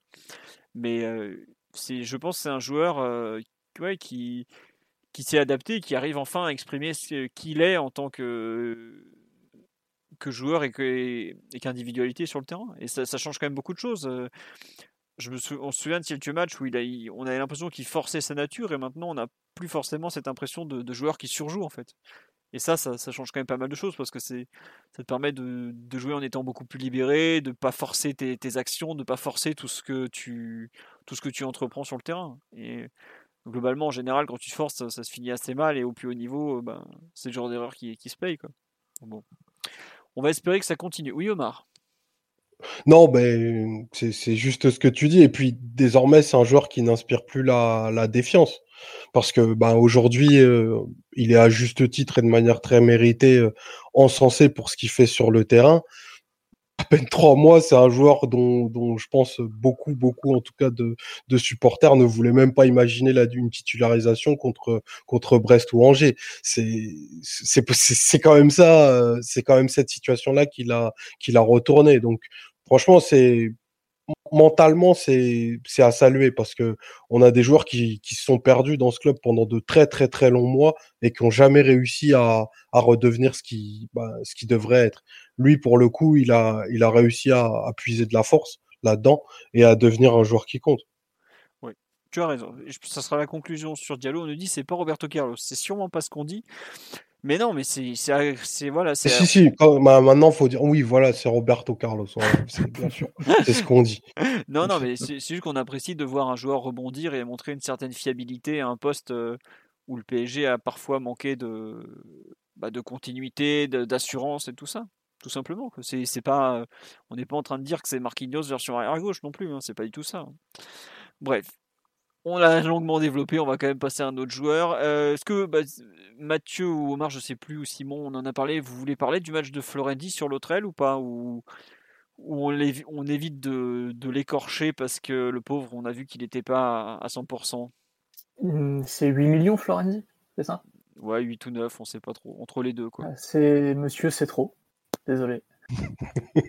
non, mais après, il y a, une question tactique aussi qui regroupe le match de, de Florenzi c'est de savoir qui devait sortir sur, les, euh, sur le piston de, du Barça, en l'occurrence Alba, et à quel moment et comment c'était compensé. Et le, problème, c'est que à chaque fois que Florenzi sortait, c'était en retard. Et ensuite, ça ouvrait des, des ports dans tous les sens. C'est-à-dire que pour les appels de, de, Dembélé ou bien pour les réceptions entre les lignes de, Messi et Griezmann ou Pedri. Donc, euh, à partir de là, forcément c'est un joueur qui a euh, qui a un rôle crucial dans le match parce que c'est à, à, partir de sa position et de ses sorties que le Barça construit pas mal de ses avantages euh, dans la partie axe gauche, de leur côté gauche, sur le terrain. Donc euh, c'est évident que, enfin, il a eu un rôle malgré lui crucial dans, dans le déroulé de la première mi-temps. D'accord. Ouais, non, mais je suis d'accord avec toi, Mathieu, sur le fait que tu, quand tu dis que ça dépend pas que de lui, tout ça. Mais t'as pas. J'exonère pas du tout. Hein, quand je dis ça, je dis juste qu'il sortait à contre-temps sur, euh, sur Alba et ensuite, ça libérait les, portes euh, dans le dos. Mais t'as pas l'impression que il sera contre-temps, peut-être aussi parce qu'il euh, il a un déficit de vitesse qui, qui je trouve, euh, hier s'est beaucoup fait sentir, non? J'ai vraiment eu l'impression, moi, d'un joueur dépassé physiquement d'entrée, en fait. D'un joueur qui était trop en dessous par rapport aux autres à ce niveau-là. Après, c'est peut-être parce que je, regarde particulièrement à ce niveau-là, parce que je suis toujours un peu dubitatif sur sur le, un peu l'évolution de ce joueur et tout, qui, bah, qui a 30 ans aujourd'hui, bon anniversaire quand même. Hein. Mais euh, ça vous a physiquement, il vous, êtes, vous êtes pas dit à un moment, oh là là. Alba a 31 ans et t'as l'impression qu'il en avait 5 de moins. Tous les matchs depuis son arrivée. Hein. Non, je suis pas, je suis pas, je suis pas gentil, mais je pense qu'il avait rien à faire sur le terrain dans cet état-là et, et après c'est un peu, c'est la Ligue des Champions. De toute façon, ça te fait pas de cadeau, ça, pardonne pas. Donc euh, si t'es pas apte ou, que t'es pas dans des bonnes dispositions ou que le contexte tactique est vraiment trop éloigné de ce que tu es censé euh, apporter à l'équipe, euh, tu, tu dois pas jouer. Ou alors tu dois être remplacé à la mi-temps ou à la cinquantième. Florenzi, hier soir, il doit pas attendre de, rechuter pour que Dagba rentre, ou, ou Kerrer s'il avait pu, à mon avis. Bah, Kerrer, en théorie, il était apte, hein, il était sur le banc de touche. S'il fait 0 minutes sur le match, euh, c'est- Je pense que Poche préférait la vivacité de, de Dagba quand même par rapport à, je pense. à ce qui était. C'est possible, parce que bon. pour contrer un peu un Jordi Alba qui est pas très très grand, t'as pas forcément besoin de Kerrer, alors que c'est vrai que la, la, la mobilité. La- mais surtout les... il avait fait au match aller, c'était Kerr qui était rentré. Ouais, mais au match aller, souviens-toi, à Barcelone, à la fin, il faisait un peu plus le, siège. Il y avait des, il centrait pas mal, notamment. Dembélé jouait côté à l'époque. Et Dembélé centrait beaucoup et tout, donc euh, c'est, je trouve que ça se défendait plus. Hier, j'avoue qu'au début, j'ai été surpris de voir rentrer Dagba, et puis finalement, je me suis dit, ouais, il fait une bonne entrée en plus, donc bon, peut-être, on sait pas trop. RMC euh, dit que Kerrer était pas apte, ok, mais dans ce cas-là, faut pas le mettre sur la feuille de match alors. Enfin, ça me, ça, me ce genre de truc. quoi. Si t'es apte, t'es sur la feuille de match, quoi. Au bout d'un moment, euh, bon. Bref, c'est pas très grave. Euh, Omar, ou tu veux rajouter quelque chose sur euh, Florenzi ou finalement on se rend compte qu'on n'a pas appris grand chose hier? Je suis quand même euh, très, très surpris de sa façon de défendre, de, enfin de, de la façon dont il s'est pas accordé avec avec Marquinhos pour défendre un peu la zone grise. Qu'ils aient mis autant de temps à, régler ça. Enfin c'est très surprenant. Alors peut-être effectivement il y a il y a un peu il y a un manque physique qui fait que ben ça ça a un impact sur euh, sur ses qualités de lecture. Mais hier, euh, semblait assez faible pendant la la première mi-temps euh, et, euh, et j'avoue que j'ai aussi fortement pensé à à, à ce qu'a dit Simon en, en début de son analyse. Enfin, merci pour les souvenirs, Alexandre, mais il va falloir laisser la passe à Moukielé, quoi. Carrément. Euh, maintenant, je, don- maintenant, je donne des noms, je me prends plus la tête. C'est- oui, on, on commence à révéler quelques noms de la purge. voilà, c'est c'est ça exactement. Vous en découvrez plus sur le fameux fichier la purge underscore été underscore 2021. non mais ouais, le pauvre, euh, pauvre Florenzi, il y a des moments où bon, défensivement on a toujours eu quelques doutes, mais il y a la façon dont, Ouais, t'as bien vu la différence par rapport à l'aise. Tu vois bien aussi la différence de, de contexte aussi pour, un- pour un joueur vrai. comme lui. Non mais tu vois ce qui est dommage, c'est que des joueurs de contexte, on en a parlé je sais pas combien de fois, on en a déjà beaucoup. Ah non, c'est clair. Bah, Ça, bah ça, on l'a déjà, déjà dit. Grosso modo, tu as 7 joueurs un peu au-dessus au PSG. Navas, Marquinhos, Kimpembe, Verratti, Di Maria, Neymar, Mbappé. Le reste, c'est des joueurs très, qui ont des qualités plus ou moins marquées. Euh, Peut-être le haut du panier qui serait des Icardi Paredes, des joueurs très spécifiques, mais qui sont très forts dans, leur qualité. Et si, mais globalement, tu peux tous les ranger dans, la catégorie des, joueurs qui sont contextuels hein. Euh, et, qui, dépendent fortement du plan de jeu, de si les, euh, si les joueurs cadres à côté, à côté d'eux sont, seront là ou pas, ce genre de, de, critères-là. Tu sais, ça, je pense que c'est assez euh, incontestable sur la saison et ça peut expliquer aussi certains des matchs que, qu'on a pu voir. Ouais, bon, on va, on va avancer un peu sur le terrain. Euh, vous voulez dire un mot sur la charnière Marquinhos-Kimpembe Puisque c'est. En seconde période, au moins, c'est une des satisfactions, je pense, on peut le dire. Première mi-temps, peut-être un peu moins. Euh, ou rien à dire de particulier, on, on avance, on a quand même déjà une heure et demie d'émission. Hum, Marquinhos très douteux en première mi-temps quand même, j'ai trouvé. Il est plutôt dans tous les mauvais coups. Le body language est très mauvais. Sans faire de la psychologie de comptoir, je pense qu'il avait un peu les genoux qui tremblaient quand même par moment. Euh, plutôt, plutôt impliqué sur les grosses occasions du Barça avec euh, les couvertures qui sont pas faites. Alors je veux bien que Florenzi soit pas d'une très grande aide, mais quand euh, Dembélé part dans ton dos et qui prend l'axe du but, c'est peut-être même plus ta responsabilité que celle de Florenzi parce que c'est toi qui couvre l'axe ballon but, c'est plus euh, c'est plus Florenzi qui lui est, est du coup euh, éliminé par la course de, de Dembélé. Et Marquinhos, il est ni lent, ni stupide, ni euh, apparemment hors de forme. Pour moi, il y a des actions qui ont été très douteuses et heureusement qu'il qui se distingue particulièrement en deuxième mi-temps, sinon ça aurait pas été un bon match de sa part. Je suis pas d'accord avec toi, Simon, parce que je prends un exemple sur le sur le, la première occasion que doit avoir Dembélé. Sur une, il y en a eu beaucoup, donc c'est, Ah, il essayer de la, la spécifier un peu et de la préciser. C'est un ballon qui part en profondeur et ensuite il fait une frappe du gauche sur laquelle se, se détend, se détend Navas.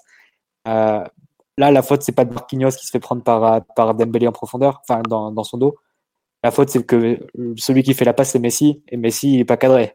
C'est-à-dire qu'il a tout le temps pour envoyer la passe, et euh, forcément, Messi, avec sa qualité technique, bah, il la met dans la bonne zone. Et ensuite, ensuite bah, Dembélé est dans, dans le champ euh, que ne voit pas Marquinhos, il prend, il prend son dos et, il se retrouve avec une position de frappe. Mais l'erreur de base, c'est de se retrouver avec, Messi complètement, complètement libre de tout marquage parce que c'était sur l'une de ces actions bah, qu'on a, pu décrire sur, euh, depuis le début du podcast, c'est-à-dire avec Florenzi qui avait été aspiré par Alba et Guy ou Paredes, enfin le, milieu de terrain relayeur qui se retrouvait là, qui, était sorti un peu plus haut et qui avait complètement libéré cette zone-là.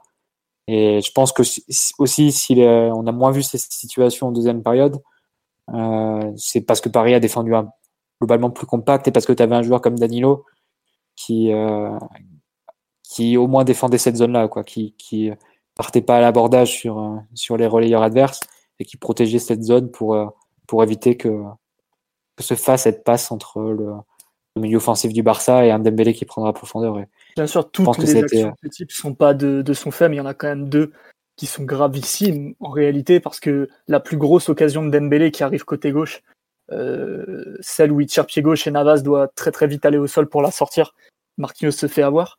Et l'action où, où c'est Messi qui traîne devant le but euh, et il rate euh, le ballon dans le but vite. Là, c'est pareil, c'est Marquinhos qui, qui est mal orienté, qui est mal, qui est mal incliné même, vu que euh, globalement, il est, il est pas du tout, il a, il a, il a pas du tout le bon timing pour couvrir Dembélé, sachant que bon, on jouait pas très haut. Marquinhos c'est pas lent, Marquinhos sait prendre des décisions, il sait gérer et l'appel et le, le, porteur et le, la trajectoire du ballon. Euh, heureusement que ça, a, y a eu un peu d'ordre mis dans la, toute l'animation défensive. Mais ça, c'est deux actions qui sont très problématiques parce qu'en réalité, c'est, c'est pratiquement des buts, quoi. Parce qu'il y a un coup, Navas te sauve et le deuxième, euh, à 15 cm près, mais s'il pousse le ballon dans le but vide. Moi, je te soutiens. Et, toutes les actions ne se valent pas. Je suis désolé, à un moment donné, ça, c'est des actions. Quand tu es un central payé 15 millions d'euros, euh, tu dois pas te faire avoir, quoi. Ouais, ça, après, c'est des, des, arguments un peu populistes, hein, ce que tu nous sors, euh, Simon, sur ce genre de choses. tu peux, et tu, en plus, tu peux, les, tu peux le ressortir aussi sur ton milieu de terrain. Donc, euh, ton milieu. ça y est, la bataille de San Rousto. On le rappelle. San oh, Rousto épisode 2, je suis prêt. non, mais en plus, tu fais, en plus, c'est vraiment malhonnête ce que tu dis parce que tu oublies complètement toutes les actions qui, qui, qui toutes les actions qui sauvent, tous les retours en, dernier, en dernier recours, tous les corners, enfin, tous les ballons qui met en corner, ce genre de choses, tous les ballons qui coupent devant le but pour te, pour te focaliser sur des actions où globalement on laisse partir, on laisse partir le ballon, quoi. On cadre pas le, on cadre pas le, lanceur, donc, euh, bon. Non, mais par contre, euh, je, je, suis d'accord avec Simon sur la première mi-temps où moi je, je trouve qu'il a pas très bien géré la profondeur, les, enfin surtout les courses de Dembélé, tout ça. Où j'ai pas, c'est dommage, on n'a pas bien vu les, les ralentis, l'alignement défensif notamment. Est-ce que mais par contre, tu sais Philo, ça m'a, tu sais à quoi ça m'a fait euh, penser ce, cette action, enfin ces actions de Dembélé? Désolé de te couper d'ailleurs, mais, ça m'a fait penser au match face, face à Naples au parc avec la Chania Marquinhos qui me où là encore le Naples jouait sans référence devant euh, ce qui était aussi le cas du Barça, et on avait subi un peu les appels de d'Insigne et de Mertens. ouais. dans, un peu comme, bah, comme, a fait, euh, comme a fait Dembélé du coup. Bah hier, et on, pareil, courait, bah, on courait après eux, pareil, exactement. Et avais le, normalement, l'ouverture du score du Napoli, c'était un peu ça. C'était on ouais, c'est ça, c'est un ballon en profondeur et euh, ça doit être, je sais plus, c'est dans le dos de Kimpembe ou Marquinhos. De Kimpembe, de Kimpembe. De Kimpembe peut-être, mais bon, ça change pas grand-chose parce que là encore, le, le lanceur est pas, est pas cadré. Et et, et bah, comme tu joues assez haut et que tu as ta ligne qui, qui laisse un peu de profondeur, tu as, as d'espace pour l'attaquant pour, pour réaliser cet appel. Et c'est comme ça que tu as, une occasion. Après, je trouve que sa deuxième mi-temps est très positive quand même. Tu as un vrai rebond et à ce moment-là, il y a. Le PSG est quand même un peu dominé. Enfin, on est acculé, on est devant le but et le, tous les centres qui coupent, la présence qu'il a dans la surface, hier, pendant le match, par exemple, j'imaginais Thiago Silva en train de sortir un match énormissime. C'était typiquement le profil où c'était le meilleur de la planète. Quoi. Mais ce que fait bah, il fait un match à 8 dégagements dans la surface, je crois. Oui, voilà. Mais ce que j'allais dire justement, c'est que Marquinhos hier fait un match. Euh, le PSG n'est pas une équipe qui défend très bien bas sur le terrain, hein. même si en enlevant Kurzawa, tu, tu, défends un peu mieux déjà, parce qu'on en a parlé avant. Mais le nombre de dégagements que les deux font, euh, Marquinhos et aussi Kimpembe un petit peu ensuite, enfin qui a, fait, qui, a, moins de choses à gérer, notamment parce que bah, les circuits préférentiels du Barça vont moins le solliciter comme à l'aller. Mais il fait quand même une, bien belle deuxième mi-temps. Et c'est vrai qu'on aurait pu craindre qu'il coule un peu peut-être. Mais pas du tout. C'est bien qu'il arrive un peu à retrouver le, fil de son match comme ça en, cours de rencontre peut-être. Donc c'est, je suis pas, je suis un peu comme Simon, je suis assez dubitatif sur la gestion de la profondeur et c'est un, ça peut être vite gênant face à un joueur plus adroit que, que Dembélé parce que malgré tout, tout notre respect pour Dembouz, c'est pas non plus ce qui se fait de mieux au moment de, marquer. Hein. Faut, voilà, c'est pas ça. Autant c'est un des joueurs les plus déséquilibrants de la planète, autant devant les buts, on est plus proche d'Anthony Martial que de Lewandowski quoi. Et puis bah il y a quand même de, de, très bonnes choses sur la charnière et on, est-ce que hier la est-ce que c'est au final j'ai un peu du mal à dire si ça a été une, une réussite ou pas le, le match d'hier d'hier soir pour pour pour ce duo Kimpembe Marquinhos en, en, au total en fait. Ouais, quand même. Au global, Bah, quand toi, même. tu, tu- je sais pas parce que Ils ont un nombre d'actions à gérer qui est, qui est assez monstrueux en fait. C'est surtout ça, c'est le volume qui à un moment fait, euh, même si je le répète, toutes les actions se, se valent pas, mais ils ont eu un volume d'actions à gérer qui était très très impressionnant. Et même Kimpembe qui a une, deux- une deuxième mi-temps plus sobre, lui pour le coup il a plus coupé des trajectoires et, coupé des percées axiales avec des bonnes interceptions plutôt bien senties. Ça, ça, soulage un peu tout le monde aussi. Ouais, non, mais je, suis. J'avoue que c'est une charnière qui est quand même jeune et je lui cherche encore un peu des, références par moment. Et je suis très content de la seconde mi-temps qui a été faite. Mais c'est vrai que la première, disons qu'on les, a vus, en... enfin surtout un, hein, puisque l'autre n'a pas été sollicité, on les a vus en difficulté sur des actions où je pensais pas, notamment la profondeur, parce que Marquinhos c'est un joueur extrêmement rapide, hein, ça doit être un des, centraux de haut niveau les plus rapides, avec Varane notamment. Je pensais pas le voir autant en difficulté sur ce genre d'action. Mais bon, c'est. C'est vrai que, comme tu dis, Mathieu, il y a un changement d'une dimension épique et charismatique à l'axe Navas, Marquinhos, Kimpembe. Hein. Je te laisse développer ou pas, si tu veux pas, mais visiblement. Non, non, et, euh, non, je disais ça un peu pour, euh, pour pousser un peu le bouchon, mais c'est vrai que ça me marque sur les grands matchs euh, de, de cette saison que à chaque fois, tu, tu peux ressortir de, ce, de ce match en question avec la photo de soit de Marquinhos, soit de Kimpembe, soit de Navas, en train de faire un, quelque chose d'un peu désespéré, un sauvetage un peu désespéré ou héroïque, ou marquer un but décisif, ce genre de choses. Et tu le retrouves sur des matchs face à Manchester, face à, face à Lille, pour Kimpembe, euh, Navas évidemment sur un match comme hier, ou bien le bloc de, de Marquinhos aussi en, en, en, deuxième période sur, sur Messi. Comme ça, des, des interventions un peu, euh, un peu à la désespérée, mais au final qui ah, galvanisantes et qui peuvent rattraper peut-être par, par leur courage ou par euh, parfois par leur personnalité, parce que pour Navas, c'est aussi un peu ça. C'est un gardien qui a toujours été. J'empiète un peu sur le, le futur, euh, la future discussion euh, sur, sur Navas, mais c'est un gardien dont parfois on a pu reprocher qu'en en championnat, notamment au Real, il pouvait, il pouvait être un peu moins bon, etc. Mais il savait se transcender aussi dans les, dans les nuits importantes. Et peut-être que cette charnière-là, qu'on découvre un peu sur le, sur le long cours cette saison, peut-être que cette charnière-là a, a, ça aussi en elle. Faudra, faudra un peu voir, mais sur les derniers matchs qu'ils ont joués, que ce soit United, que ce soit Lille, que ce soit euh, le match aller face au Barça ou le match retour, à chaque fois, tu as comme ça des, images ou des, flashs d'intervention un peu, euh, un peu hors du commun, pas forcément dans des cibles très académiques ou, ou dans une perfection défensive euh, un peu réglée comme une horloge type Silva, mais sur des actions comme ça qui te marquent et qu'au final euh, finissent par, marquer les esprits et par euh, symboliser leur performance ou, la tenue de, de leur équipe. Donc, euh, quelque part, c'est un peu c'est à creuser. Il euh, faudra voir si ce sera tout le cas tout au long de la saison. Et il faut le souhaiter parce que ça voudra dire qu'on qu sera allé euh, quasiment au bout de la, la Ligue des Champions. Mais je trouve qu'il y a quand même un peu de ça sur les, sur les derniers gros matchs qu'ils ont, qu'ils ont disputés. On me rappelle Dortmund retour aussi, effectivement. Oui, oui aussi, exact. Bah, le, le 4-0 aussi, euh, le fameux. si on veut remonter très loin. Hein. Non, non, mais c'est une charnière qui commence à avoir un peu des, des repères et des, et des matchs, même si j'ai dit le contraire il y a à peu près 10 minutes, mais c'est pas grave. Euh, bon, allez, on a fait le tour sur la défense. Euh, on dit de parler du milieu de terrain, mais. Les pauvres. Ah, ça va être la teuf, là. je sais. En fait, le truc, c'est que euh, des trois milieux, je trouve que les trois n'ont pas été assez bons. Danilo fait une bonne entrée en revanche, faut, faut le signaler, parce que lui, il a fait très bien ce qu'on vient de faire, mais je sais même pas en fait par quel milieu on devrait commencer. Parce que ouais, on dit sur live, ça nous déçoit tous, mais euh... c'est obligé de commencer par les deux meilleurs dans l'absolu, je pense, mais qui se sont, là, je trouve pas d'autres mots, qui se sont cagués. Hein. Faut pas, faut pas... Même toi, ça tu va être trouves que une analyse assez. Parle-moi ouais, cagade. Ouais, t'es mauvais, t'es mauvais, Verratti. Je sais pas. Ah, je... si, les, les, les, deux, j'ai trouvé. Les deux, euh, c'est assez limitant hein, comme analyse, je, le conçois, mais pour des joueurs qui sont quand même à un autre niveau d'habitude, c'est compliqué quand même d'expliquer une performance comme celle-là euh, hier. Donc, euh, autrement que par, que par un souci euh, de, transit intestinal. C'est, franchement, c'est, difficile. bah, tu peux prendre. Non, mais il y, a des, y a des exemples de passes comme ça dans un match, dans une première mi-temps, qui n'ont pas de sens pour des joueurs de cette qualité-là. Enfin, rapidement dans le match, Paredes rate une passe à 3 mètres littéralement. Il la met sur le, sur le mauvais pied d'un, coéquipier, le ballon est, récupéré. Verratti, on a aussi quelques-unes des, comme ça. Il y a une, bah, il y a une contre-attaque aussi qui doit mener ou rate une passe assez, simple, mais qui, doit pouvoir faire à Draxler euh, pour l'ouvrir sur le côté droit. Pareil, ils ont eu assez, assez peu d'influence, ils, se sont assez peu euh, rendus disponibles on évite le, carton jaune pour, pour Verratti, mais, mais Paredes l'a eu.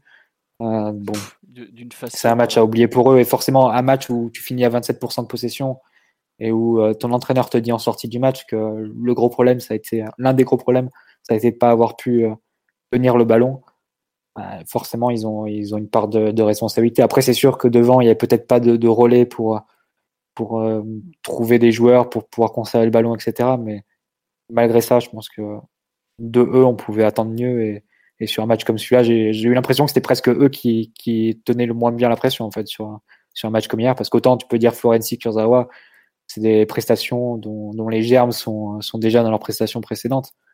Euh, là, il y a quand même un gros gap de niveau et, et Verratti t'avais pas habitué à ça. Paredes, on découvre un peu vu qu'il n'était pas forcément titulaire jusque-là, mais l'écart de niveau me semble trop gros pour être, euh, pour être lié qu'à une question sportive ou euh, enfin, voilà. C'est un peu l'impression que j'ai hein, sur ce match, sur ces, sur ces deux joueurs. Ouais, tu n'arrives même pas à l'expliquer toi-même tellement tu, tu, es surpris du niveau que tu as, constaté. Quoi. Bah, Verratti, c'est quand même très très rare en fait. Ah bah des, des matchs où Verratti se rate en Ligue des Champions comme ça, en général, tu avais un peu Bruges il y a, il y a un an, et c'était un peu pareil, un match où on n'arrivait pas à ressortir le ballon. Mais à l'époque, euh, il jouait avec Marquinhos et Herrera au milieu, quoi, donc euh, c'était un peu différent. et puis il était très en individuel aussi. Et Choupo-Moting sur l'aile gauche aussi, quoi. Donc euh, c'était pas tout à fait la même histoire. J'avoue que j'ai pas trouvé, je l'ai pas trouvé bon, mais je l'ai pas trouvé aussi catastrophique que ça. Alors peut-être que je regarde un peu trop avec un peu trop d'affection, mais il fait pas un bon match, mais j'ai pas, c'est pas ce qui m'a le plus choqué. Quoi. Je trouve que les, moi ce qui me, ce qui m'a vraiment gêné, c'est par exemple sur les phases où on a le ballon, le, le manque de, un peu de, courage de tous. Quoi. Euh, même Verratti demandait moins la balle que d'habitude. Mais ça, c'est ton plan de jeu philo. En Ouais, mais ça, au bout d'un moment. personne euh, demande le ballon et que Navas il envoie sur Icardi, c'est que. Euh, non, c'est que tu, tout le monde s'attend à ce qu'il fasse ça. C'est que tu te chies dessus aussi. Je regrette, ou que t'es pas concentré, ou que t'es pas dedans, que tu regardes même pas ce qui se passe. Il y a des moments, il regardait même pas ce qui, passe, ce qui se passait. Attendez, vous jouez un huitième de finale retour de Ligue des Champions contre le Barça qui est en train de vous essorer t'as des moments, les courses, elles sont pas faites. Enfin, Je trouve qu'il y, a un souci technique hier, évident. Hein. Gay a perdu des ballons, mais bon, c'est Gay. Après, Gay a au moins eu un petit peu, un petit peu d'impact à la récup en première mi-temps. Pas, pas beaucoup, sa seconde mi-temps est catastrophique, mais en première mi-temps, je, la sauve un petit peu. Mais il y a, il y, a des, il y a des moments où les mecs ils sont pas là quoi tu sais pas ce qu'ils font on se fait mais rincer dans l'entrejeu littéralement on se fait déboîter hein, faut le dire déboîter euh, et t'as pas de disponibilité, t'as pas de course pour proposer quoi que ce soit. Euh, j'avoue que j'ai pas trop compris en fait. Le, ouais, je trouve qu'on me dit sur là, il manque de courage, mais fuite des responsabilités, bah malheureusement, je trouve qu'il y a un peu de ça, ouais. Et, je comprends qu'ils soient un peu essorés par les courses défensives parce que bah, c'est pas à part un des, enfin il y en a un des trois que ça dérange pas, mais les deux autres au bout d'un moment, bah ils commencent un peu à saturer. Mais moi, c'est même pas la partie défensive parce qu'on sait que bon bah Verratti revient de blessure, Paredes c'est pas un grand récupérateur, il y a que, que Gay, mais bon, il défendait à 7 euh, régulièrement. Mais c'est vraiment la partie repartir avec le ballon. Euh, ok, on veut jouer le contre, mais qu'on me dise pas que ces joueurs sont pas capables de mettre le pied sur le ballon, de le faire tourner, de, de faire plus que ça quoi. Et là, il y a franchement, ouais, on me dit la dernière fois que j'avais vu à ce niveau-là, c'était du 2017 contre le Barça, mais ouais, il y a un peu de la faillite du milieu de terrain, il y a des moments hier, elle m'a rappelé celle de, la remontada, euh, remontada pardon. Ouais. enfin, je sais pas ce que vous en avez pensé, mais moi j'ai vraiment eu cette impression de, milieu à l'agonie pendant 60 euh, minutes jusqu'au moment où il y a des changements qui font un peu de bien. Peut-être aussi que le Barça baisse de pied. Je sais pas Simon, toi, à quel point tu, enfin comment tu as ressenti ça? C'était un peu les, les, grands sacrifiés de, de la rencontre et du plan de jeu en réalité, parce que alors Gay et Verratti sont pas toujours très bien comportés dans la manière d'animer le, le, le 4-5-1, j'ai trouvé, parce que les deux, ils avaient tendance à vraiment trop trop se jeter, trop dézonner, trop partir, et du coup derrière ça fait des réactions en cascade, et c'est ça aussi qui fait que le, le Barça trouve autant d'espace, autant de redoublement, autant autant de, de, de, facilité à faire tourner le ballon. C'est qu'à un moment donné, quand ton système n'est pas en place, que tu te déstructures, euh, tu, tu, te mets en difficulté tout seul en fait. C'est-à-dire que juste en une passe ou un déplacement, le Barça t'a mis tout le monde hors de position. Et ça, c'est euh, c'est un des défauts du système. C'est un peu cette confusion et, ce manque de repères qui peut, se créer dans le milieu à 3. Mais là, on est vraiment, on s'est pris les, deux pieds dedans à, pleine, à pleine patate. Et, après, avec le, ballon, c'était plutôt les victimes de l'équipe parce que quand tu, tu joues pour avoir peu le ballon, ou en tout cas miser une bonne partie de ton plan de jeu sur la transition, que sur les 6 mètres, t'essaies même pas de repartir court. C'est-à-dire que Navas, il pourrait dans l'absolu faire une passe de vers Marquinhos à l'intérieur de la surface. C'est les nouvelles règles depuis cette saison. On l'a jamais essayé. On a vu pression individuelle du Barça et direct ça dégageait au loin euh, vers Icardi, vers Mbappé, vers qui tu veux. Mais on n'a même pas essayé de, défier euh, ce que le Barça pouvait te proposer quand, quand tu essaies toi de, ressortir sur jeu placé. Et ça, c'est pas que des problèmes individuels, même si individuellement ils n'ont pas été bons, euh, notamment techniquement, notamment d'autres choses où, ils ont été vraiment très en dessous de, de leur niveau. Mais collectivement, ils ont été un peu, un peu sacrifiés. Et tu te plaignais du manque de disponibilité, tout ça. J'ai pas l'impression que toute l'équipe s'était mise en tête de, de faire un match où il fallait être disponible et que tout le monde trouvait ça parfaitement normal de jamais faire plus de trois passes en fait. Personne s'est énervé, personne a pris, comme tu dis, ses responsabilités. Euh, ça paraissait tout à fait normal, tout à fait naturel et en gros, euh, euh, moins on prenait de risques, mieux on se portait parce que euh, le, le, plus gros danger qui pouvait peut-être s'exposer à eux, c'était de perdre une balle sous pression et de donner un but gratuit au Barça plutôt que euh, que le, que le Barça ait à provoquer des buts de type euh, frappe de Messi en lucarne des, 20, des 28 mètres. Quoi. Donc c'était vraiment cette impression-là que ça m'a donné. Et évidemment, ça a été, euh, ça a été assez terrible à voir par moment. C'est-à-dire que tu es à contre-emploi, tu es un peu sacrifié du plan de jeu, individuellement ça suit pas. Et c'est le problème de la Ligue des Champions, comme je disais tout à l'heure, c'est que les problèmes arrivent toujours en, en escadrille et, et après c'est l'escalade, c'est le cercle vicieux et tu as du mal vraiment à t'en sortir. Et à aucun moment dans le match ça a été mieux. Il y a peut-être eu trois minutes en première mi-temps et cinq minutes en deuxième mi-temps où tu te dis ah peut-être on est en train de de, de, de, souffler un peu, de reprendre le fil. Et en fait non, ça, ça durait quatre passes et c'était fini. Donc euh, non vraiment vraiment un mauvais match, vraiment euh, beaucoup de problèmes collectifs, beaucoup de problèmes individuels et ça a donné ce qu'on a vu. Mais je, je je suis pas sûr comme tu dis que que qu'il y a eu des problèmes de responsabilité par exemple. C'était plus des problèmes euh, d'état de forme, de, de, préparation mentale, de, de soucis collectifs. Je le vois plus comme ça, perso. Ouais. Verratti, par exemple, c'est pas quelqu'un qui fuit ses responsabilités sur le terrain. Il a beaucoup de défauts, mais il a pas celui-là. Ouais, non, bah peut-être aussi. Enfin, il a pas celui-là. Euh, au camp nous euh, le 8 mars 2017. Euh, caca ouais, mais il... Enfin, je, je, te trouve très match, gentil ouais. avec. Euh, enfin, je sais pas. Au bout d'un moment, il y a quand même. Ah non, je dis qu'ils ont été nuls, mais je, je répondais sur le côté qu'ils n'ont pas été disponibles, qu'il n'y a pas eu de responsabilité, qu'ils n'ont pas pu poser le pied sur le ballon. Pour moi, le, à aucun moment le PSG a essayé. Et c'est pas que un ou deux milieux de terrain, c'est toute l'équipe en fait. Et je reprends l'exemple de Navas qui dégage long sur tous les 6 mètres. Pourquoi est-ce qu'on n'a pas essayé au moins une fois de, de, de relancer court pardon, avec les, euh, les centraux qui se mettent dans la surface? Je sais pas. Euh... Tout ça, ça m'interpelle quand même. Je sais pas, Mathieu ou Omar, vous avez de quoi répondre à, à Simon là en vitesse? Euh... Après, c'est ça peut être aussi une initiative qui vient des joueurs.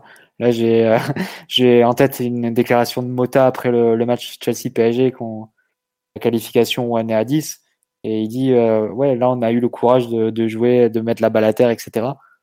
C'est ce qui nous avait manqué l'année d'avant face face à Chelsea dans le même stade, mais et euh, pour l'élimination en, quart de finale. Là, pour le coup, ça peut être aussi une initiative qui vient de, de eux en l'occurrence. Après, je suis d'accord après pour dire oui, peut-être que les autres se rendent pas assez euh, disponibles, peut-être qu'il n'y avait pas aussi de, de, joueurs avec qui, avec qui dialoguer, mais quand Di Maria rentre, par exemple, normalement, ça doit supposer un, un moment de, plus grande respiration que ça n'a été de joueurs comme, comme Verratti et, Paredes. Parce que lui, bah d'ailleurs, il le fait sur l'une de ses premières actions. Il se propose, quand, une fois qu'il a touché le ballon et qu'il a rendu, il se repropose ensuite pour continuer un peu l'action et pour repasser sur le, sur le côté opposé. Malgré tout, on n'a pas senti Verratti ou Paredes beaucoup plus à l'aise ou euh, beaucoup mieux le trouver et, permettre à, leur équipe d'avoir des temps de possession un peu plus longs, même après l'entrée d'un joueur plus à même de, leur donner des solutions comme, comme dit Maria. Donc, euh, non, moi je reste sur l'idée qu'ils sont quand même bien passés au travers, eux d'abord. Après, évidemment, que ni défensivement, ni, ni offensivement, le, plan de, l'équipe ne les mettait dans les meilleures conditions. Mais enfin, en tout cas, de mon point de vue, au moins pour Verratti, c'est un joueur qui peut aller outre les, les failles d'un plan collectif et qui peut malgré tout s'en sortir même quand l'équipe ne lui offre pas grand chose. Paredes, ça peut être un peu plus compliqué, c'est pas forcément la même, même stature de joueur. Et au moins pour Verratti, je m'attendais, je m'attendais à mieux dans, dans, un match, dans un match pareil. Ouais. Omar, tu Et les deux, quand bien même ils font partie de la même faillite, les deux, euh, Gay c'est un peu à côté. Je pense que Gay n'a pas, pas, pas, forcément le niveau de jouer ce, ce genre de rencontre dans, dans l'absolu. Là où, où Verratti m'a donné l'impression d'être un petit peu euh, dépassé par les émotions, dans le sens où, lui, pour le coup, il, euh, il faisait un peu n'importe quoi, mais au moins il, pouvait s'époumoner ou faire des efforts, tout ça. Euh, Paredes, lui, il a vraiment joué le match pour pas prendre son carton jaune dès la première action. Euh, avant de prendre un carton jaune sur euh, un, tact sur Messi dans, une action qui était déjà finie, qui était déjà sifflée, il a aucune faute du match, aucune faute. Et c'est pas un joueur qui a, comment dire, c'est un joueur qui a un certain volume de fautes et une certaine dureté au corps à corps, même s'il est peu mobile. Et là, il a montré euh, aucune de, de ces caractéristiques qu'il a habituellement. Je pense vraiment qu'il a fait le match pour prendre zéro risque et pour euh, éviter les erreurs défensives et, et les, euh, les, les, situations où lui pouvait prendre un carton jaune en vue du, en vue du, du, du, quart de finale. Je le vois, je le vois plutôt comme ça. Et, et quand bien même il a fait un match défensif, je, que... je, rappelle quand même qu'il s'en sort avec le plus d'interceptions et le plus de talcs réussis. On n'a pas touché euh, un ballon de la du match à la mi-temps, au milieu. Ah bah, Simon, un, joueur ne peut pas rentrer sur le terrain en se disant mon but c'est de prendre un carton jaune. Tu peux pas rentrer sur le terrain en te disant ça. Il faut rester au vestiaire. Hein. Qui joue comme ça. Non mais c'est pas normal. Attends, vas-y Omar. Mais Omar est scandalisé. Si, si scandalisé d'entendre ça. Comment ça, on va pas prendre de carton euh, bah, Quand t'as trois buts d'avance à l'extérieur, non, c'est des choses que tu peux tenter en tout cas. Ah, écoute, si, si jamais l'idée c'est je joue mais je prends pas de carton, bah tu joues pas et on fait autrement. Comme ça, tu prends pas ton carton. Parce qu'au final, il a fait zéro faute et il l'a pris stupidement quand même ce carton. Donc c'est bien la preuve que bah, l'approche du coup est, mauvaise et encore plus si je suis ton ton raisonnement. Euh, dans son champ de compétences premier, là où vraiment Paredes pour le coup en, en première mi-temps il a pas été bon, c'est surtout avec le ballon. Et c'est, c'est, Mathieu parlait de, de la passe euh, manquée à, à 2 mètres 50. Il y a des surfaces de pied qui sont utilisées, qui sont des fois un petit peu bizarroïdes. Alors, euh, en effet, c'est un joueur qui a, qui a d'immenses qualités, mais en fait, je pense que son approche du match est, est, est, pas la bonne. Si elle est, elle est trop conservatrice pour le coup en première période, et ça donne un bon nombre de ballons rendus parce que les passes manquent de tension, un peu trop important, et ça permet pas à l'équipe de construire. Et il est dans un, enfin, on a trop besoin de lui euh, dans cette phase de jeu-là pour qu'on puisse s'en passer si lui était dans une approche totalement personnelle du match, euh, comme tu viens de le dire, en se disant, euh, moi je suis venu faire de la gestion administrative. Après, l'argument, l'argument des, des, des, interceptions et, et, des tacles, bon ça, on a, on a récupéré un volume trop faible et même cinq interceptions dans un match de Ligue des Champions, c'est pas un chiffre euh, qui, qui l'honore. Je crois qu'il a bien fait, il a déjà fait un match à, à plus de 10 euh, lors du, lors du Final 8. Donc, euh, c'est surtout que derrière, on n'en a pas fait grand chose. Donc, les chiffres, malheureusement, vont pas, vont pas trop aider ton, ton raisonnement. Mais avant même de, de parler de, de j'ai digressé. C'est, moi, c'est surtout le match de, de, de Verratti qui m'a, qui m'a interpellé que dans d'abord tactiquement en fait dans, dans cette espèce de, de 4-4 de à plat qu'on a eu parfois en, en défense, Verratti c'était le, le, milieu le plus à gauche Et, euh, et, on sait que là, il est dans un contexte difficile parce que ben, Verratti, c'est un, c'est un joueur qui aime se retrouver euh, paradoxalement là où il y a de la densité et qui va être beau, qui va avoir un impact beaucoup plus réduit quand il y a des espaces à attaquer.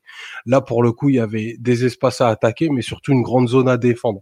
Donc au final, il a réussi, enfin, à jouer plutôt dans, dans les deux phases parce que ben Dest s'est retrouvé avec une tranquillité euh, désarmante pour des Zawa et même les moments où il a pu conduire ben c'est suffisamment rare pour être noté il s'est trompé dans ses choix de passe et là pour le coup vraiment c'est quelque chose de un Verratti, on le voit, euh, quel que, quel que soit le match, c'est très très rare qu'on le voit dans, dans ce genre de situation. Ça a été un peu le, bah, tout au long de la rencontre, il a eu des choix qui n'étaient pas forcément euh, bah, les plus définitifs, ce qui permettait de, de totalement déséquilibrer Barcelone. Et, euh, et, il a semblé piocher physiquement à plusieurs reprises.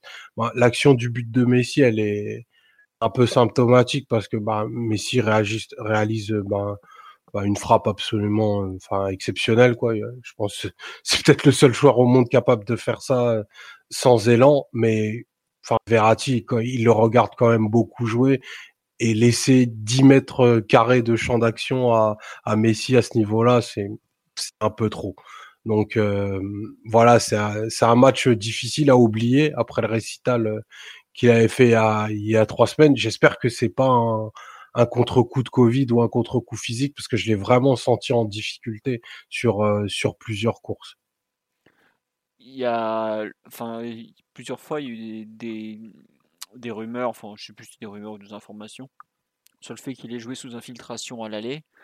Est-ce que c'est pas peut-être aussi un peu le contre-coup d'avoir voulu trop donner, euh, d'être revenu trop vite pour le match? Faudra voir dans la durée. Mais y a, je trouve que Verratti, il y a une, une vraie explication euh, physique en fait, que, les autres n'ont pas forcément. Et globalement, je pense qu'il s'est perdu à devoir, comme tu dis, courir entre le côté gauche, euh, l'axe, on, lui a fait défendre une surface qui paradoxalement euh, était peut-être trop grande pour lui aussi. Mais bon. Après, comme tu le dis, dans ses choix de jeu, c'est rare de le voir aussi mauvais, aussi euh, de façon aussi fréquente. Euh, vous voulez dire un mot sur Gay ou non? Malheureusement, il n'y a pas grand-chose à dire. Gay est un profil très clair. En tout cas, on, on, avait eu le nez très creux, très creux lundi soir quand on hésitait avec Herrera qui n'a pas joué une minute, même au niveau des entrées en jeu. voilà. pour, le coup, c'est. Le problème, le problème de Gay et qui est une leçon pour le football, une seconde Omar, c'est que même si tu as un profil défensif, défensif pardon, si l'équipe défensivement euh, est pas un tout petit peu cohérente, tu sers à rien en fait. Tu récupères pas plus de ballons que les autres, tu peux pas faire de miracle en fait. Tout le monde n'est pas de Saï euh, au milieu des années 90 et Gay, euh, euh, il a beau courir partout, euh, ça aide pas l'équipe, quoi. Parce que l'équipe, euh, et c'est pas forcément que de sa faute, c'est aussi parce que l'équipe n'est pas ce qu'il faut au niveau des 10 joueurs de champ. Voilà. Omar, défends-moi ce pauvre gay. C'est vraiment, c'est vraiment pas pour le pour pour le défendre, mais en revoyant le match, je trouve que sa première période, elle est elle est pas mauvaise en réalité pas mauvaise parce que c'est un des joueurs qui arrive. Ben, bien entendu que lui a, a de l'activité et du et du volume physique on lui enlèvera pas. C'est sa qualité première et c'est sa raison d'être dans cette équipe là mais lui a réussi à un petit peu chasser dans les dans les zones et à récupérer deux trois ballons intéressants qu'ont amené les les ben, un des un des deux mouvements offensifs qu'on a fait. C'est quand même lui qui est à la base de ça. Et je trouve que en fait dans son rôle dans ce que t'en as de ce que t'en attends de Gay au final c'est celui qui était le plus au rendez-vous tant les deux autres ont failli. Alors c'est peut-être pas un critère de d'évaluation valable mais au final je trouve que sur sa première période c'est peut-être le plus intéressant des, des, trois milieux dans un rôle bah, toujours ingrat, mais pour le coup une mission qui a été remplie. Après, euh, on, il fait bien de, il fait bien de sortir euh, après après dix minutes de jeu parce que ben Gay étant un joueur qui a des phases dans des matchs, on était rentré dans les moments où, où Ghana rend tous les ballons. Donc euh, effectivement là-dessus, ben, en général Pochettino, il s'embarrasse pas, il le sort très vite. Je pense que c'était une une bah, la meilleure des, des, des solutions parce que voilà, dans, dans l'approche qu'on avait lundi, euh, en effet, on pensait qu'Herrera serait titulaire. On penserait surtout qu'il partagerait le temps de jeu avec euh, avec Gay. Donc Gay a donné tout ce qu'il a donné. On passe au suivant. Et pour le coup, il a fait rentrer Danilo, qui a fait euh, bah, une très bonne entrée. Une très très bonne entrée même. Totalement. Danilo, une demi-heure de jeu comme ça sur un match où son profil est totalement adapté. Dans ces cas-là, tu sais qu'il te, il, bah, il a l'expérience, euh, entre autres, pour. Euh, il s'est bien rentré dans les rencontres en général. Faut, faut lui reconnaître cette qualité. C'est pas si évident. Hein, tout le monde n'y arrive pas, mais voilà. Après, c'est vrai que moi, je te rejoins sur la, bonne, euh, enfin, la mi-temps très honorable de game. Mais c'est vrai que Mathieu a raison. C'est lui qui perd le ballon sur le but et c'est gênant. Et la deuxième mi-temps, il était vraiment temps de sortir parce que ça commençait à, tourner assez vinaigre, on va dire. On nous dit d'arrêter de dire du mal de mais on dit pas du mal de Guy, au contraire, on est plutôt à le défendre, même si bon, certains enfants terribles le chargent pour décharger d'autres, on les connaît ces gens-là. Ensuite, on, nous dit Rafinha est nul, c'est pour ça, mais je, pourquoi Rafinha euh, Oh non, bah d'ailleurs, Rafinha, oh là là, son entrée, euh, n'en parlons pas. on va jeter un voile pudique. Euh, il a dû aller pleurer avec Levin à la fin du match, le pauvre, parce que je crois que là, pas du tout dans le ton du match. il est, il est tu, penses qu'il a, touché 30 ballons quand même? Parce que c'est important ça. je sais pas, t'es Il a touché 9. Il en a ah, perdu 5 combien gagné balle au pied On veut savoir. Vous êtes insupportable. Vous êtes une mauvaise foi. C'est incroyable. Non, mais bon, allez, on avance. Euh, non, sur la ligne d'attaque, il y a un joueur dont vous voulez parler ou même pas euh... Je sais pas. Euh, je vous laisse. Moi, j'avoue que en fait, je trouve que le. je vous laisse. Non, non, mais en fait, je dis ça parce que le scénario du match est tellement pas en leur faveur. On a filé, euh, enfin, enfin, je veux pas être méchant, mais à Mbappé, on lui a dit, allez, prends le ballon court. Et aux deux autres, euh, on leur a rien demandé, rien donné. Enfin, j'ai Mbappé été... était en jambe en début de match, mais ouais, voilà, mais on l'a cramé quoi. Au bout d'un moment, tu peux pas. Enfin, euh, c'est un footballeur. Au bout d'un moment, le mec, c'est pas un coureur de 4x4. Hein, euh. Je sais pas. J'avoue que les, attaquants, en fait, je, les trouve durs à juger en bien comme en mal. Même un mec comme Drexler, qui je trouve s'est fait allumer. Drexler, sur ce qui touche en première mi-temps, il perd pratiquement aucun ballon, par exemple. Euh, non, non, mais Draxler, c'est toujours la même chose. C'est que sur ces ballons qu'il va toucher, ça, va être propre, mais il en touche pas assez. Ouais, c'est ça. Il en on peut lui reprocher du volume, mais les ballons, ils n'arrivaient même pas jusqu'à l'attaque. À partir de là, en fait, euh, je trouve que. Tu sais que Di Maria, il a touché le même nombre de ballons que Draxler avec euh, deux fois moins de temps de jeu. Donc c'est un peu. c'est gênant. C'est toujours un peu ça, hein, l'histoire de Draxler. Mais c'est vrai qu'il n'en a pas beaucoup perdu. Et on a sans besoin qu'il se montre un peu plus pour, pour nous aider quand on récupère la balle. Ouais. Enfin, j'ai pareil, j'ai une bonne lecture du, du, du match de Drexler. Euh, il y a un truc qu'on a qu'on n'a pas relevé, c'est la qualité des, des, coups de pied arrêtés qu'il a frappé. Euh, il en frappe deux consécutivement où il trouve euh, Marquinhos sur le premier et au, au, premier poteau. Donc ça, c'est c'est quelque chose à mettre au crédit de son match. Euh, bah, on, on voit quand même bah, qu'il a une sacrée première touche de balle, parce qu'il arrive à se retourner plusieurs deux fois, je crois consécutivement et, se mettre en se mettre en ordre de match et du coup ça réoriente l'équipe mais en effet le, volume de ballon joué et surtout les zones est, est un peu trop faible et ça l'empêche d'être vraiment influent sur euh, sur les débats après j'ai trouvé qu'il a qu'il a quand même fait preuve de fait preuve de discipline. Il se fait un peu il se fait un peu défoncer pour des choses qui l'ont qui le suivent et, et pour lesquelles il a été fortement coupable. Mais je trouve que sur la rencontre c'est c'est dur parce que je, moi, en tout cas, j'ai trouvé ces 50 minutes de, de, de plutôt bonne facture avant qu'il qu'il ait un gros contre-coup physique. C'est un peu, c'est un peu logique et normal pour un joueur qui redécouvre bah, un petit peu la, la compétition. Là, je crois que c'est sa sixième ou septième titularisation sous Pochettino. Ça devait faire longtemps que ça lui était pas arrivé de jouer autant. Donc, euh, en tout cas, si, bah, il se remet, il se remet dans l'équation. Ouais, mais c'est vrai qu'il y, a. En tout cas, c'est vrai que s'il a été correct 20 minutes pour répondre à Simon, pardon, parce que vous voyez pas le message qu'il a envoyé, c'est beaucoup. Il n'y a pas beaucoup de joueurs qui ont été corrects 20 minutes sur le match. Euh, ouais, mais si être correct, c'est juste réussir ses passes en retrait vers Marquinhos et, et faire trois replis euh, sans gratter un ballon, c'est pas beaucoup, les gars, quand même. Pour moi, il n'a pas été au-dessus du niveau de moyen de l'équipe. Je le dédouane euh, pas, pas plus que les autres je dédouanerais que Mbappé un petit peu parce que lui, euh, il a été capable de créer du vrai danger, quoi, pas juste euh, de réussir des contrôles. Mais Mbappé, on lui a demandé de transformer les, les excréments en chocolat. À un moment, c'est pas possible, tu vois. Il, devait prendre les ballons. Je, le dédouanerais. coller, de, coller à la ligne de touche dos à, à 65 mètres du but. Euh, enfin, c'est pas possible. Mais en tout cas, je trouve que voilà, si, si Draxler se fait défoncer euh, pour le pour le match d'hier, il a il a il a rendu des copies bien pires que bien oh que celle-ci. Et il y a des joueurs euh, il y a des joueurs sur lesquels on compte beaucoup plus fortement sur ce genre de match qui eux ont failli et, et faut pas se cacher derrière le, le soldat Draxler. Oh là là, c'est beau. Euh, Mathieu, tu un avis sur Draxler ou tu considères que Non, non, je, suis d'accord. euh, J'ai donné le mien aussi, je suis d'accord avec moi. D'accord. Euh, tu veux parler un peu du match d'Icardi ou tu considères un peu comme moi que le pauvre il pouvait pas faire grand chose, même si Bah, figure-toi que moi, c'était aussi ma sensation sur le départ en voyant le match aussi. Je trouve que sa première mi-temps est pas si mal hein. Sur les ballons qui touchent en, en remise, etc. les- le, le premier quart d'heure notamment. Mathieu, hein. il les perd tous. Ouais, ouais, peut-être pas la première mi-temps, je suis d'accord. Peut-être les 20 premières minutes, je suis d'accord avec toi. Il a une Et belle a- passe pied gauche, sinon je trouve qu'il a rendu tous les ballons sur les transitions. Presque tous. Tous? La trouve un majorité. peu sévère, mais Il a une belle passe pied gauche et peut-être une petite remise par-ci par-là. mais moi, il y a aussi quelques, il y a aussi quelques comme des ça. remises simples, euh, mais comme les- il était au niveau technique des autres, quoi. C'est-à-dire que des passes simples à 5, 6, 10 mètres, il les ratait et, et ça te cassait la transition alors que tu avais des 4 contre 4, des 3 contre 3. Je pense que le- si tu regardes un peu, je, je trouve que le bilan est un peu plus équilibré, est un peu plus équilibré sur euh, ce qu'il a réussi et ce qu'il a raté. Euh, et globalement, c'est encore un match où il touche beaucoup plus de ballons que, que ce qu'il en a l'habitude sur les euh, sur les deux matchs que, que face au Barça. D'ailleurs, ça a été un, un peu ça. Donc, c'est assez, assez, assez intéressant peut-être pour le pour le futur de de voir que dans les matchs au scénario un peu ouvert, c'est là où c'est peut-être ceux-là où il va peut-être le plus participer. Euh, et donc se rendre disponible pour, euh, pour l'équipe et pour faire euh, ensuite remonter le, bloc.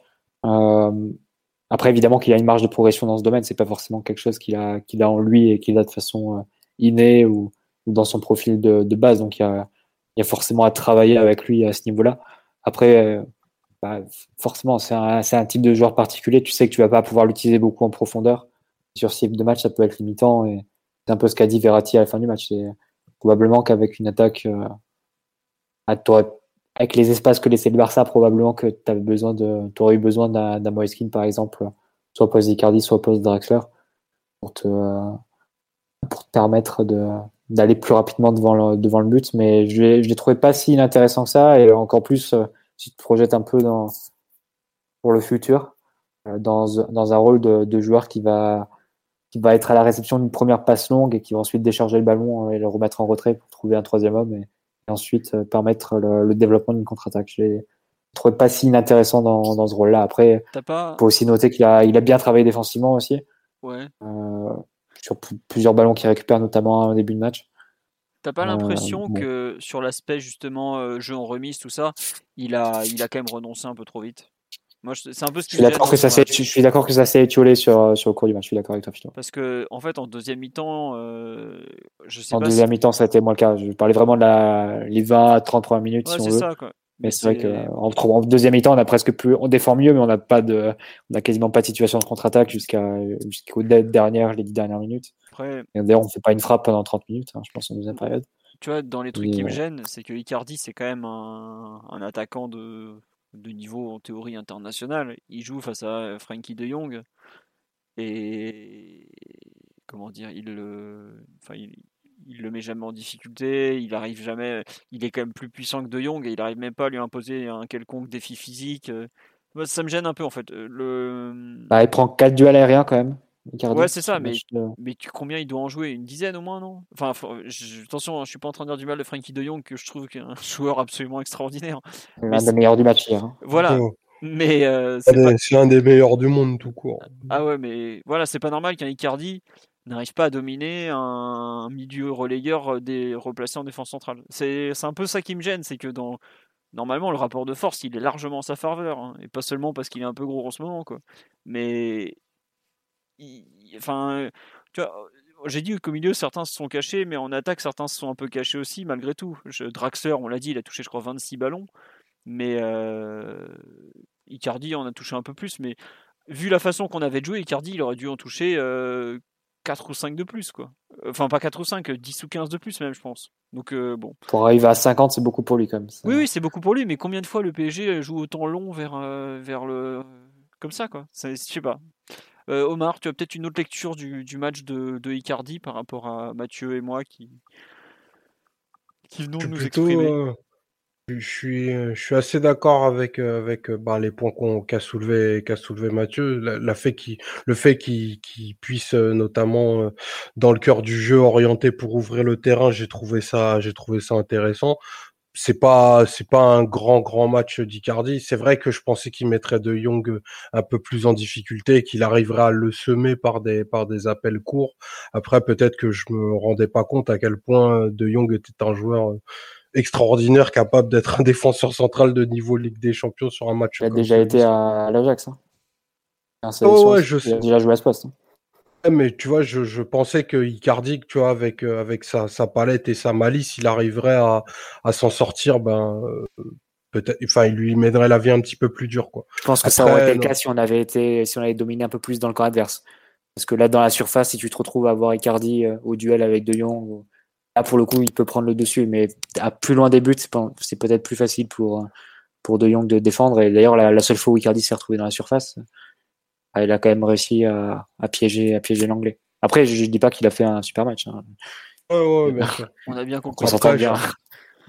Non, c'était c'était très clair. Après, le, fait que le, danger n'était pas assez diffus, je pense que l'absence de Moiskin est vraiment un, coup terrible ou de Di Maria un coup terrible pour l'équipe parce que du coup ça ça la rend ultra prévisible et le, le côté préférentiel d'attaque était était facilement lisible pour s'adapter pour De Jong notamment. On va quand même finir par euh, le meilleur de tous, parce que bon, on a globalement Mbappé, on a pas, on a parlé un peu déjà, voilà quoi. Monsieur San Kaylor Navas, euh, que dire, franchement, quel recrue, quel homme, quel gardien, quelle puissance, il a tout.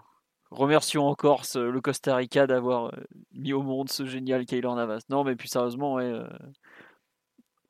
un match, en, Ligue des Champions, on a souvent vu des, performances individuelles historiques de, gardiens de but. On se rappellera, pour ceux qui l'ont vécu en direct, un exemple qui me vient en tête, c'est l'incroyable arrêt de Manuel Neuer sur Cristiano Ronaldo qui lui envoie une frappe pas possible où il repousse avec un bras. C'était les, prémices des cyborgs venus d'Allemagne. Si on a un autre qui a repris le, flambeau depuis, mais euh, on a franchement, on avait eu à, Madrid euh, un match euh, où il avait été exceptionnel, mais hier, euh, c'est autre chose qu'un match de poule. C'est quand même un huitième de finale retour et incroyable. Franchement, vraiment dans tous les styles, au sol, des arrêts sur la ligne, des, sorties. Euh, bon, il prend un but de Messi, mais bon, je crois qu'il n'y a pas un gardien hier qui aurait pu arrêter la frappe de Messi, hein, même les plus grands de l'histoire. Et bon, on peut, voir, je sais pas où est Kaylor dans cette dans cette hiérarchie, mais bon, il est quand même pas mal non plus. Mais franchement, un, immense match. Merci, monsieur Navas, d'avoir été un peu plus inspiré que les dix autres, parce que je suis pas sûr qu'on ferait le même podcast à cette heure-là.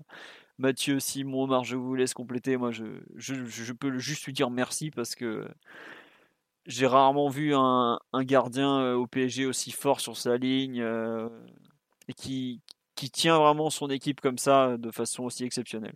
Donc vraiment, euh, merci Monsieur Navas de, de nous permettre d'être en quart de finale cette année encore. C'est bien d'avoir euh, d'avoir un match comme hier où on peut lui dédier un, moment dans, le podcast parce qu'on parle quasiment jamais de lui, alors que sa saison euh, est, assez pas incroyable parce qu'on connaît les standards que, que lui-même a, a fixés par, par ses performances passées.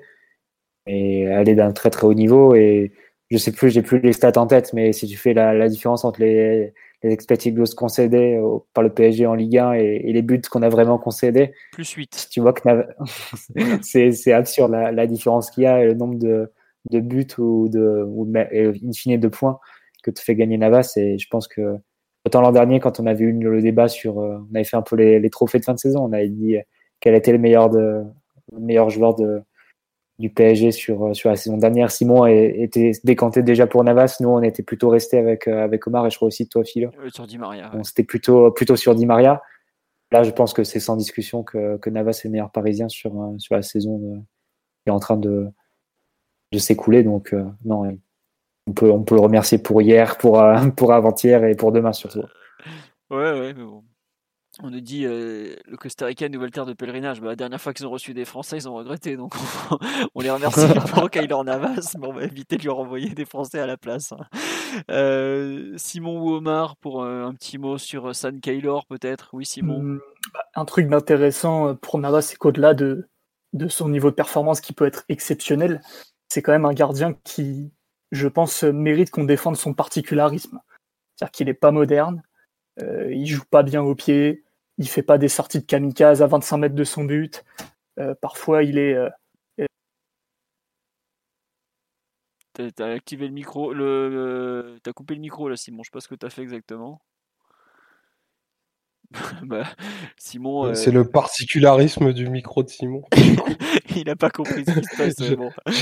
Non mais vas-y. Je, pense qu'il allait dire que, que Navas est un bienfait pour notre époque parce que c'est pas un gardien de l'école allemande connaissant, connaissant, connaissant, un peu Simon, je, je crois que c'était son propos. Est-ce que vous pensez que Keylor Navas, il, il s'était affiché dans le logiciel d'Olivier Létang quand on cherchait un, un gardien à l'époque? je, je, pense pas parce que. Aussi, coché pas un critère euh, jeu au pied.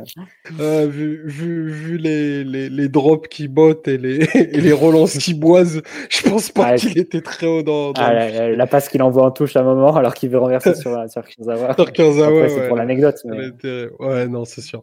Mais après, c'est sûr que avant, le but de Messi, il doit, il doit quand même en rendre un, peut-être trop facile. Ça peut être quand même une marge de progression pour lui, mais c'est vrai qu'il compense tellement amplement sur, sur ce qu'il peut faire euh, sur sa ligne et par les arrêts qu'il a. Et puis c'est un joueur qui, bah, on ne sait pas comment. Hein, euh, d'ailleurs, je ne sais même pas comment c'est possible pour un gardien ou quoi, mais il arrive à se transcender sur, sur des matchs importants et, et c'était déjà le cas au Real Madrid dans des matchs que le Real maîtrisait pas plus que ce que le PSG a maîtrisé hier. Hein, si vous vous souvenez du, de la demi Bayern, Bayern Real en 2018 euh, face au Bayern d'Ainkes, le Real ils font n'importe quoi aussi hein, ce, soir-là et ils sont, ils sont sauvés par, euh, par leur charnière et leur gardien. Hein. Exactement. C'est un peu.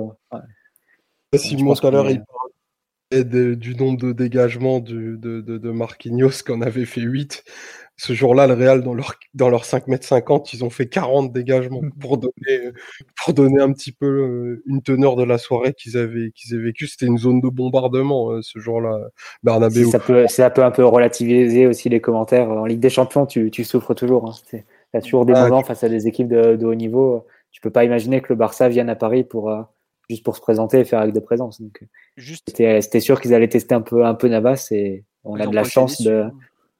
Euh, on a de la chance d'avoir un grand gardien. Ils ont aussi de, la malchance d'avoir euh, d'avoir un joueur comme Dembélé qui est fantastique dans, dans la création d'occasions, mais qui euh, et qui dans la finition, bah, probablement que bah, bah, probablement que son ambidextrie euh, le, le enfin, lui retire un peu de contrôle dans, dans, dans, ses, dans sa technique de frappe en fait. C'est-à-dire qu'il va, comme il est ni droitier ni gaucher, il va pas forcément bien, bien mesurer soit sa puissance, soit sa direction qui fait que ses frappes, elles peuvent aller aussi bien en lucarne que, que 3 mètres au-dessus. Et c'est dommage pour lui parce que ce qu'il fait avant, c'est vraiment du, très haut niveau hein, quand tu as, as, un Dembélé bien luné. Et sur un match comme hier, bah, c'est autant le, le, mérite de Nevas que le, manque de précision de, de, Dembélé qui nous, a, qui nous a rendu une fière chandelle sur, pour la qualif. Mais après, vous savez, tout à l'heure, enfin, ça a été un des débats aujourd'hui sur, euh, parmi les supporters parisiens, ouais, est-ce que vous avez cru à la remontada, machin, machin, on aurait pu remonter, machin.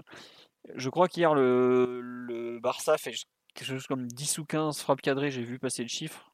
Euh, dites-vous que la remontada, c'est 7 tirs cadrés, 6 buts. Mais le Barça fait un meilleur match, je trouve, hier que, que le, le match du 6 inverse. je suis d'accord. C'est pour vous dire à quel point un gardien, et notamment Navas hier, a peut-être euh, réécrit le script en fait. C'est, je, je, je, pense pas que. Enfin, hier, il y a eu, je crois, un nombre d'occasions. J'ai vu de, avec Areola ou machin, on aurait pris 14-1, 9-1. bon, peu importe. Je pense pas qu'on en aurait pris euh, plus de 5, euh, même avec un autre gardien euh, forcément moins fort que lui. Mais ce que je veux dire, c'est que à la pause, il nous, il nous laisse dedans de façon. La nous maintient en vie il nous maintient en vie. Quoi. Hier, 10 tirs cadrés, Mathieu, tu me dis hier. Voilà, 10 tirs cadrés, un but contre une équipe du Barça qui était quand même dans un très bon jour. Il faut leur reconnaître ça. Ça veut dire que ton gardien a, fait une performance euh, majeure, voire, magistrale. C'est l'acteur, l'acteur majeur du match. Le, ce résultat, c'est le sien. Hein. De, de, de, A à Z, on peut, on peut le tourner en tous les sens. Je pense que c'est le propre des joueurs qui ont, de la grandeur, tu vois. Il a, il a un impact net sur le, sur le, sur le résultat. Euh, sur la double confrontation, ben, tu seras obligé de retenir que voilà, Mbappé, il a facturé quatre buts. Euh, Navas, il t'en a probablement évité aussi trois ou quatre, tu vois. C'est et en gros, en gros, euh, c'est peut-être pour ça, c'est probablement pour ça que tu iras à Istanbul, c'est parce que des, des deux extrémités, probablement, ben, peut-être je vais pas dire ce qui se fait de mieux, mais en tout cas pas loin, pas loin du sommet aux, deux postes. Et les équipes qui sont le, le mieux équipées dans les, dans les deux surfaces, on le dit souvent, c'est vrai que c'est impensif, mais ça permet de voyager, quoi. Donc, tu sais que le Bayern n'y seront pas loin, tu sais qu'on sera pas loin parce que ben on a ce qu'il faut et on a les joueurs qui sont capables d'atteindre des, des, des, niveaux de performance quand il y a plus de très élevés quand il y a plus d'oxygène. Non, mais... C'est par hasard si les derniers, gagnent, les derniers gardiens vainqueurs de la Ligue des Champions, c'est euh, c'est Neuer, c'est Alisson, c'est euh, Navas et c'est Ter Stegen. C'est, on, parle vraiment de, du top 5. Quoi. Donc, euh, c'est, pour ça que c'est un peu absurde après coup d'avoir les arguments. Oui, si on avait Areola dans les cages ou si on avait Trapp dans les cages, peut-être qu'on en prenait 5. Bah ok, mais une équipe avec Areola et Trapp, elle ne peut pas prétendre à gagner la Ligue des Champions. Donc, ou alors il faut vraiment qu'elle soit ultra dominante dans le jeu et, et qu'elle concède vraiment rien sur, sur les matchs. Mais, mais en Ligue des Champions, tu sais que tu as toujours des, des moments où tu as besoin de ton gardien, tu as besoin de, de sauvetage un peu, un peu particulier de tes, défenseurs parce que tu rencontres des, des équipes qui sont de ton niveau ou qui sont meilleures ou qui ont des attaquants qui, peuvent te mettre en difficulté. Donc, euh, et pour ça, ben Navas, il a montré amplement au Real Madrid et, et aussi même en sélection, hein, dans les moments importants, que, il a été capable d'élever le niveau et de, répondre présent. Euh, après, le, le, Real a fait un choix avec euh, ce Courtois, il le regrette non, pas. Il le, le regrette pas. Non, j'ai vu aujourd'hui des le Real euh, n'a jamais su se remettre de, de, Navas. Non, pas du tout. Au contraire, Courtois. Ils ont un gardien extraordinaire. Hein. Courtois est le meilleur madrilène avec Benzema depuis bientôt un an et demi. Donc c'est complètement con hein, d'écrire ça, mais voilà, ils ont fait, ils ont fait un autre choix. Je...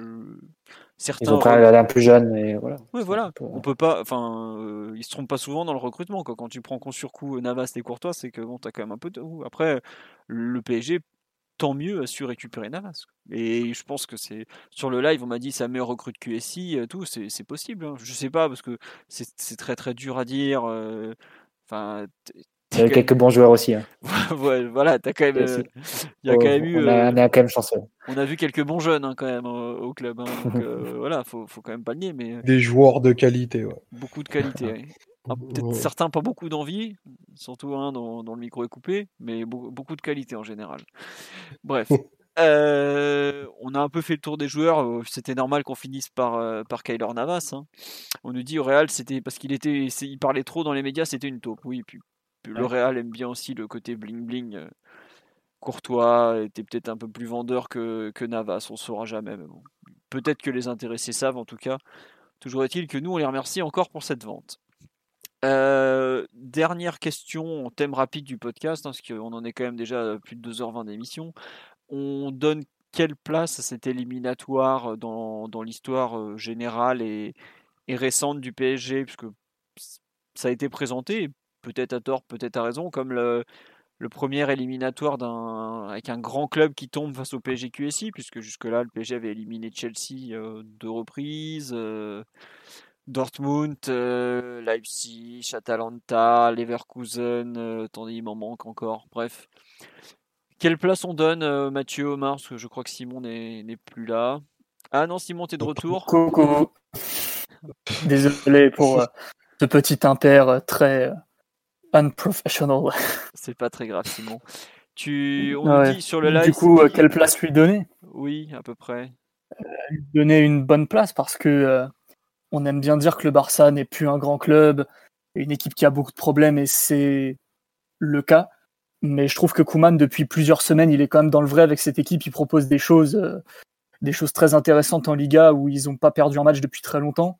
Euh, alors c'est une équipe qui a des défauts, mais euh, qui a quand même des grands joueurs avec beaucoup de personnalité. Quand tu es capable d'aligner des champions du monde, des champions d'Europe, certains des meilleurs joueurs du monde en attaque, bon, pas totalement désarmé non plus. C'est pas comme si on avait euh, sorti, euh, avec tout le respect que je leur dois, euh, Porto ou, ou ce genre de club un tout petit peu moins UP. Donc je pense qu'il faut le mettre en bonne place. Après, comment? Moins doté en termes de qualité individuelle. Hein. Aussi, aussi, évidemment, évidemment. donc en termes de classement, je sais pas exactement parce que j'ai pas la liste sous les yeux et j'y ai pas réfléchi. Mais il faut le mettre en bonne place, il faut le respecter, il faut pas le galvaniser. Il faut pas le, minimiser non plus. Je pense que c'est important. Je pense que c'est une vraie, performance, une vraie prestation. Et, même si le match retour a été un peu compliqué, je pense que l'équipe, euh, peut, peut être fier d'avoir sorti ce Barça-là en, en ayant eu ni Neymar ni Di Maria sur l'ensemble des deux matchs, même si Di Maria joue 20 minutes hier. Ouais, ouais. Mathieu, tu veux compléter l'analyse de, Simon un peu? C'est vrai que sur. Non, je sais plus. C'était crucial.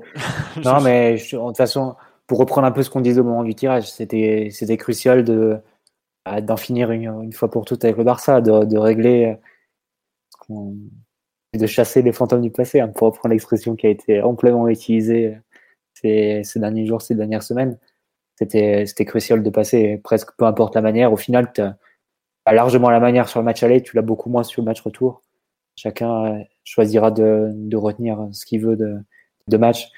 Et de après les débats sur euh, est-ce que c'est mérité? Est-ce que c'était un accident du coup le match aller? Est-ce que l'accident c'était le match retour?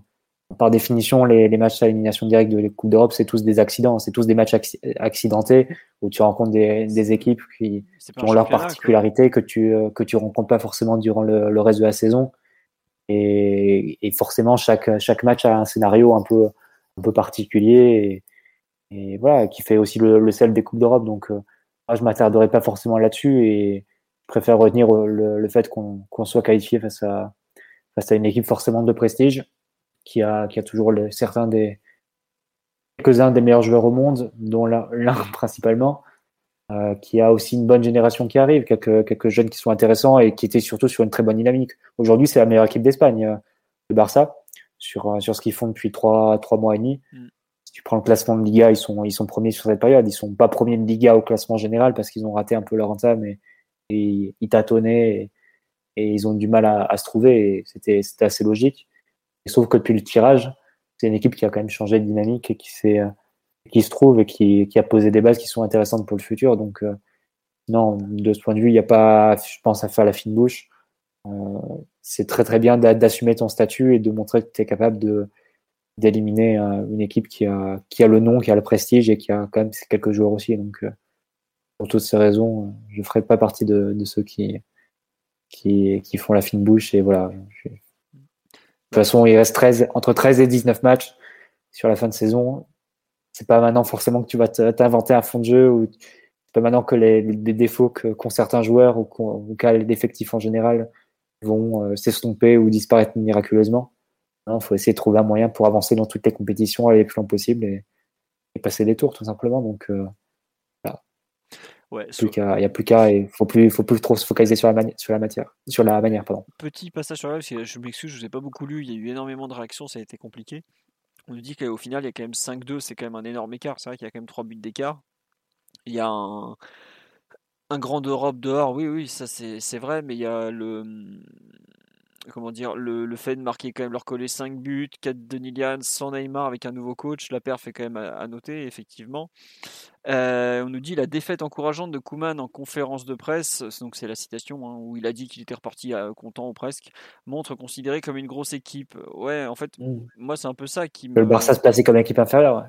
Oui, voilà, en fait c'est ça le truc, c'est que tu es le PSG, donc tu es finaliste européen, hein, quand même, sur l'année dernière, t'es meilleur, quoi, parce qu'eux, ils, ils, avaient quand même pris 8-2, et en 90 minutes, s'il vous plaît. Et en fait, c'est ça qui est fou, c'est que tu as été le favori et tu as un peu assumé ton statut, en fait. Tu l'as... Moi, j'avoue que le match d'hier m'a, un peu, peut-être pas gâché l'éliminatoire, mais j'avoue que je, je pensais pas que ça se passerait comme ça. J'étais vraiment très déçu, mais après, voilà, le but c'est de passer, ça reste la Coupe d'Europe. Mais par contre, le match aller restera un souvenir très très marquant.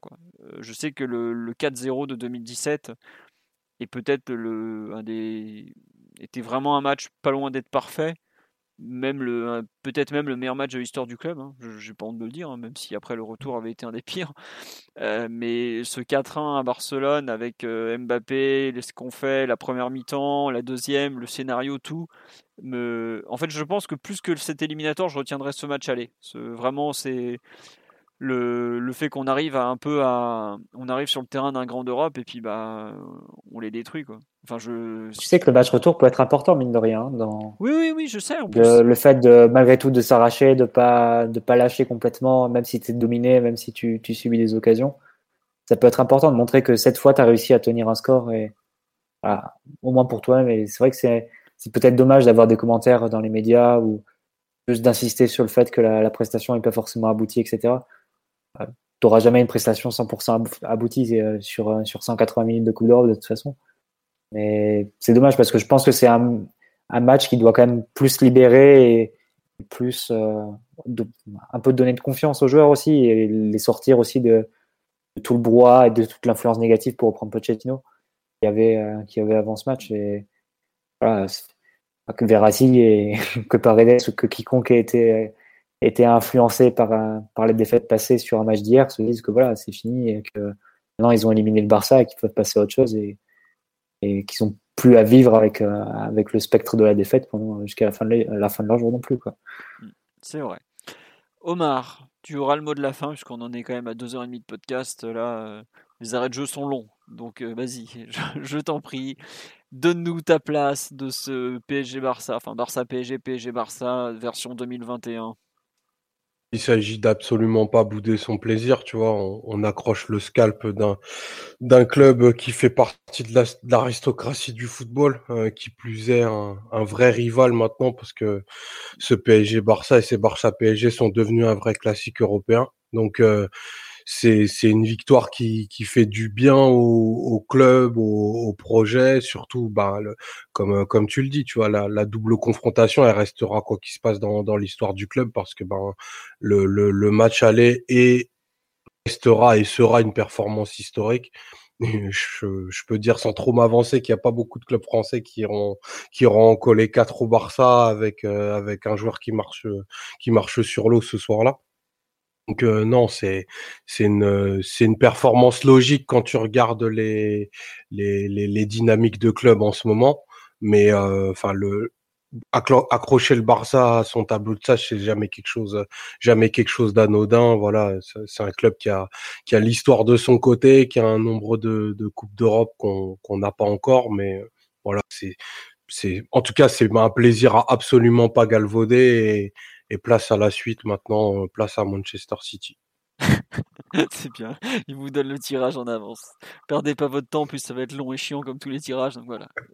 Il voulait dire Chelsea en fait, Omar. C'est, l'équipe. non, surtout pas. Surtout pas. Moi, pas moi. c'est l'Atlético qui va passer en plus. on verra. Bon, allez, sur ce, on va vous souhaiter une bonne nuit puisqu'il est, il est très tard. Il est 1h32 du matin. Voilà. Euh, on vous dit, on vous remercie pour votre présence jusqu'au bout parce que c'est encore près de 400 à nous écouter et à être éclaté de matin comme nous. C'est gentil d'être solidaire. c'est incroyable, franchement. voilà, effectivement, c'est incroyable. Oui, je... merci, c'est vraiment un immense plaisir. Et on nous merci, et ça prouve bien qu'éliminer le Barça, c'est quand même. Ça fait son effet. On nous dit est-ce qu'on peut désormais rire du match de 2017 oh, Riez-en, pleurez-en comme vous voulez. Maintenant, c'est fini. La vengeance n'existe pas dans le football. Hein. Ouais, 2017, euh, l'humiliation continuera à jamais. C'est comme ça. Euh, ouais, bon, Merci toi. le dernier mot Omar. Pourquoi il ouvre lui tu, tu, n'effaces pas des défaites, tu as juste, tu, tu ajoutes de, de, de, nouveaux badges à ton, euh, à ton tiroir, c'est tout. Attends, tu, mets des badges faut, toujours, faut toujours écouter sa première impression, tu vois. Là, tu voulais couper. Et voilà. On va rester là-dessus, tu allez, vois. Allez, Merci pour les souvenirs, Simon. Allez, non, donc on va finir pour de bon maintenant. Je suis mort de rire avec l'autre. Euh, on revient donc normalement lundi prochain pour un le podcast de PSG Nantes qui sera beaucoup moins bandant, hein, forcément, mais bon, c'est comme ça. On sera là. On va en chier, ce week-end. Nantes, euh, Nantes c'est le vrai test. Hein. Euh, je peux vous dire qu'Antoine, il a déjà préparé un bus, les enfants. L'équipe doit être morte psychologiquement et physiquement. ça, bah, on va rigoler. ça va pas être la même histoire. Bref, on verra bien. Ajoutez des badges à vos tiroirs, comme dirait Simon. Tout à fait. Sur ce, on vous remercie encore. On vous dit donc à très bientôt. Et bonne nuit à tous. Allez, au revoir tout le monde. Ciao, ciao. Ciao, ciao à tous. Bonne soirée. Eh, Simon, tu, tu boudes? Ah oui, pardon. Euh, bah, au revoir et bisous. bisous, voilà.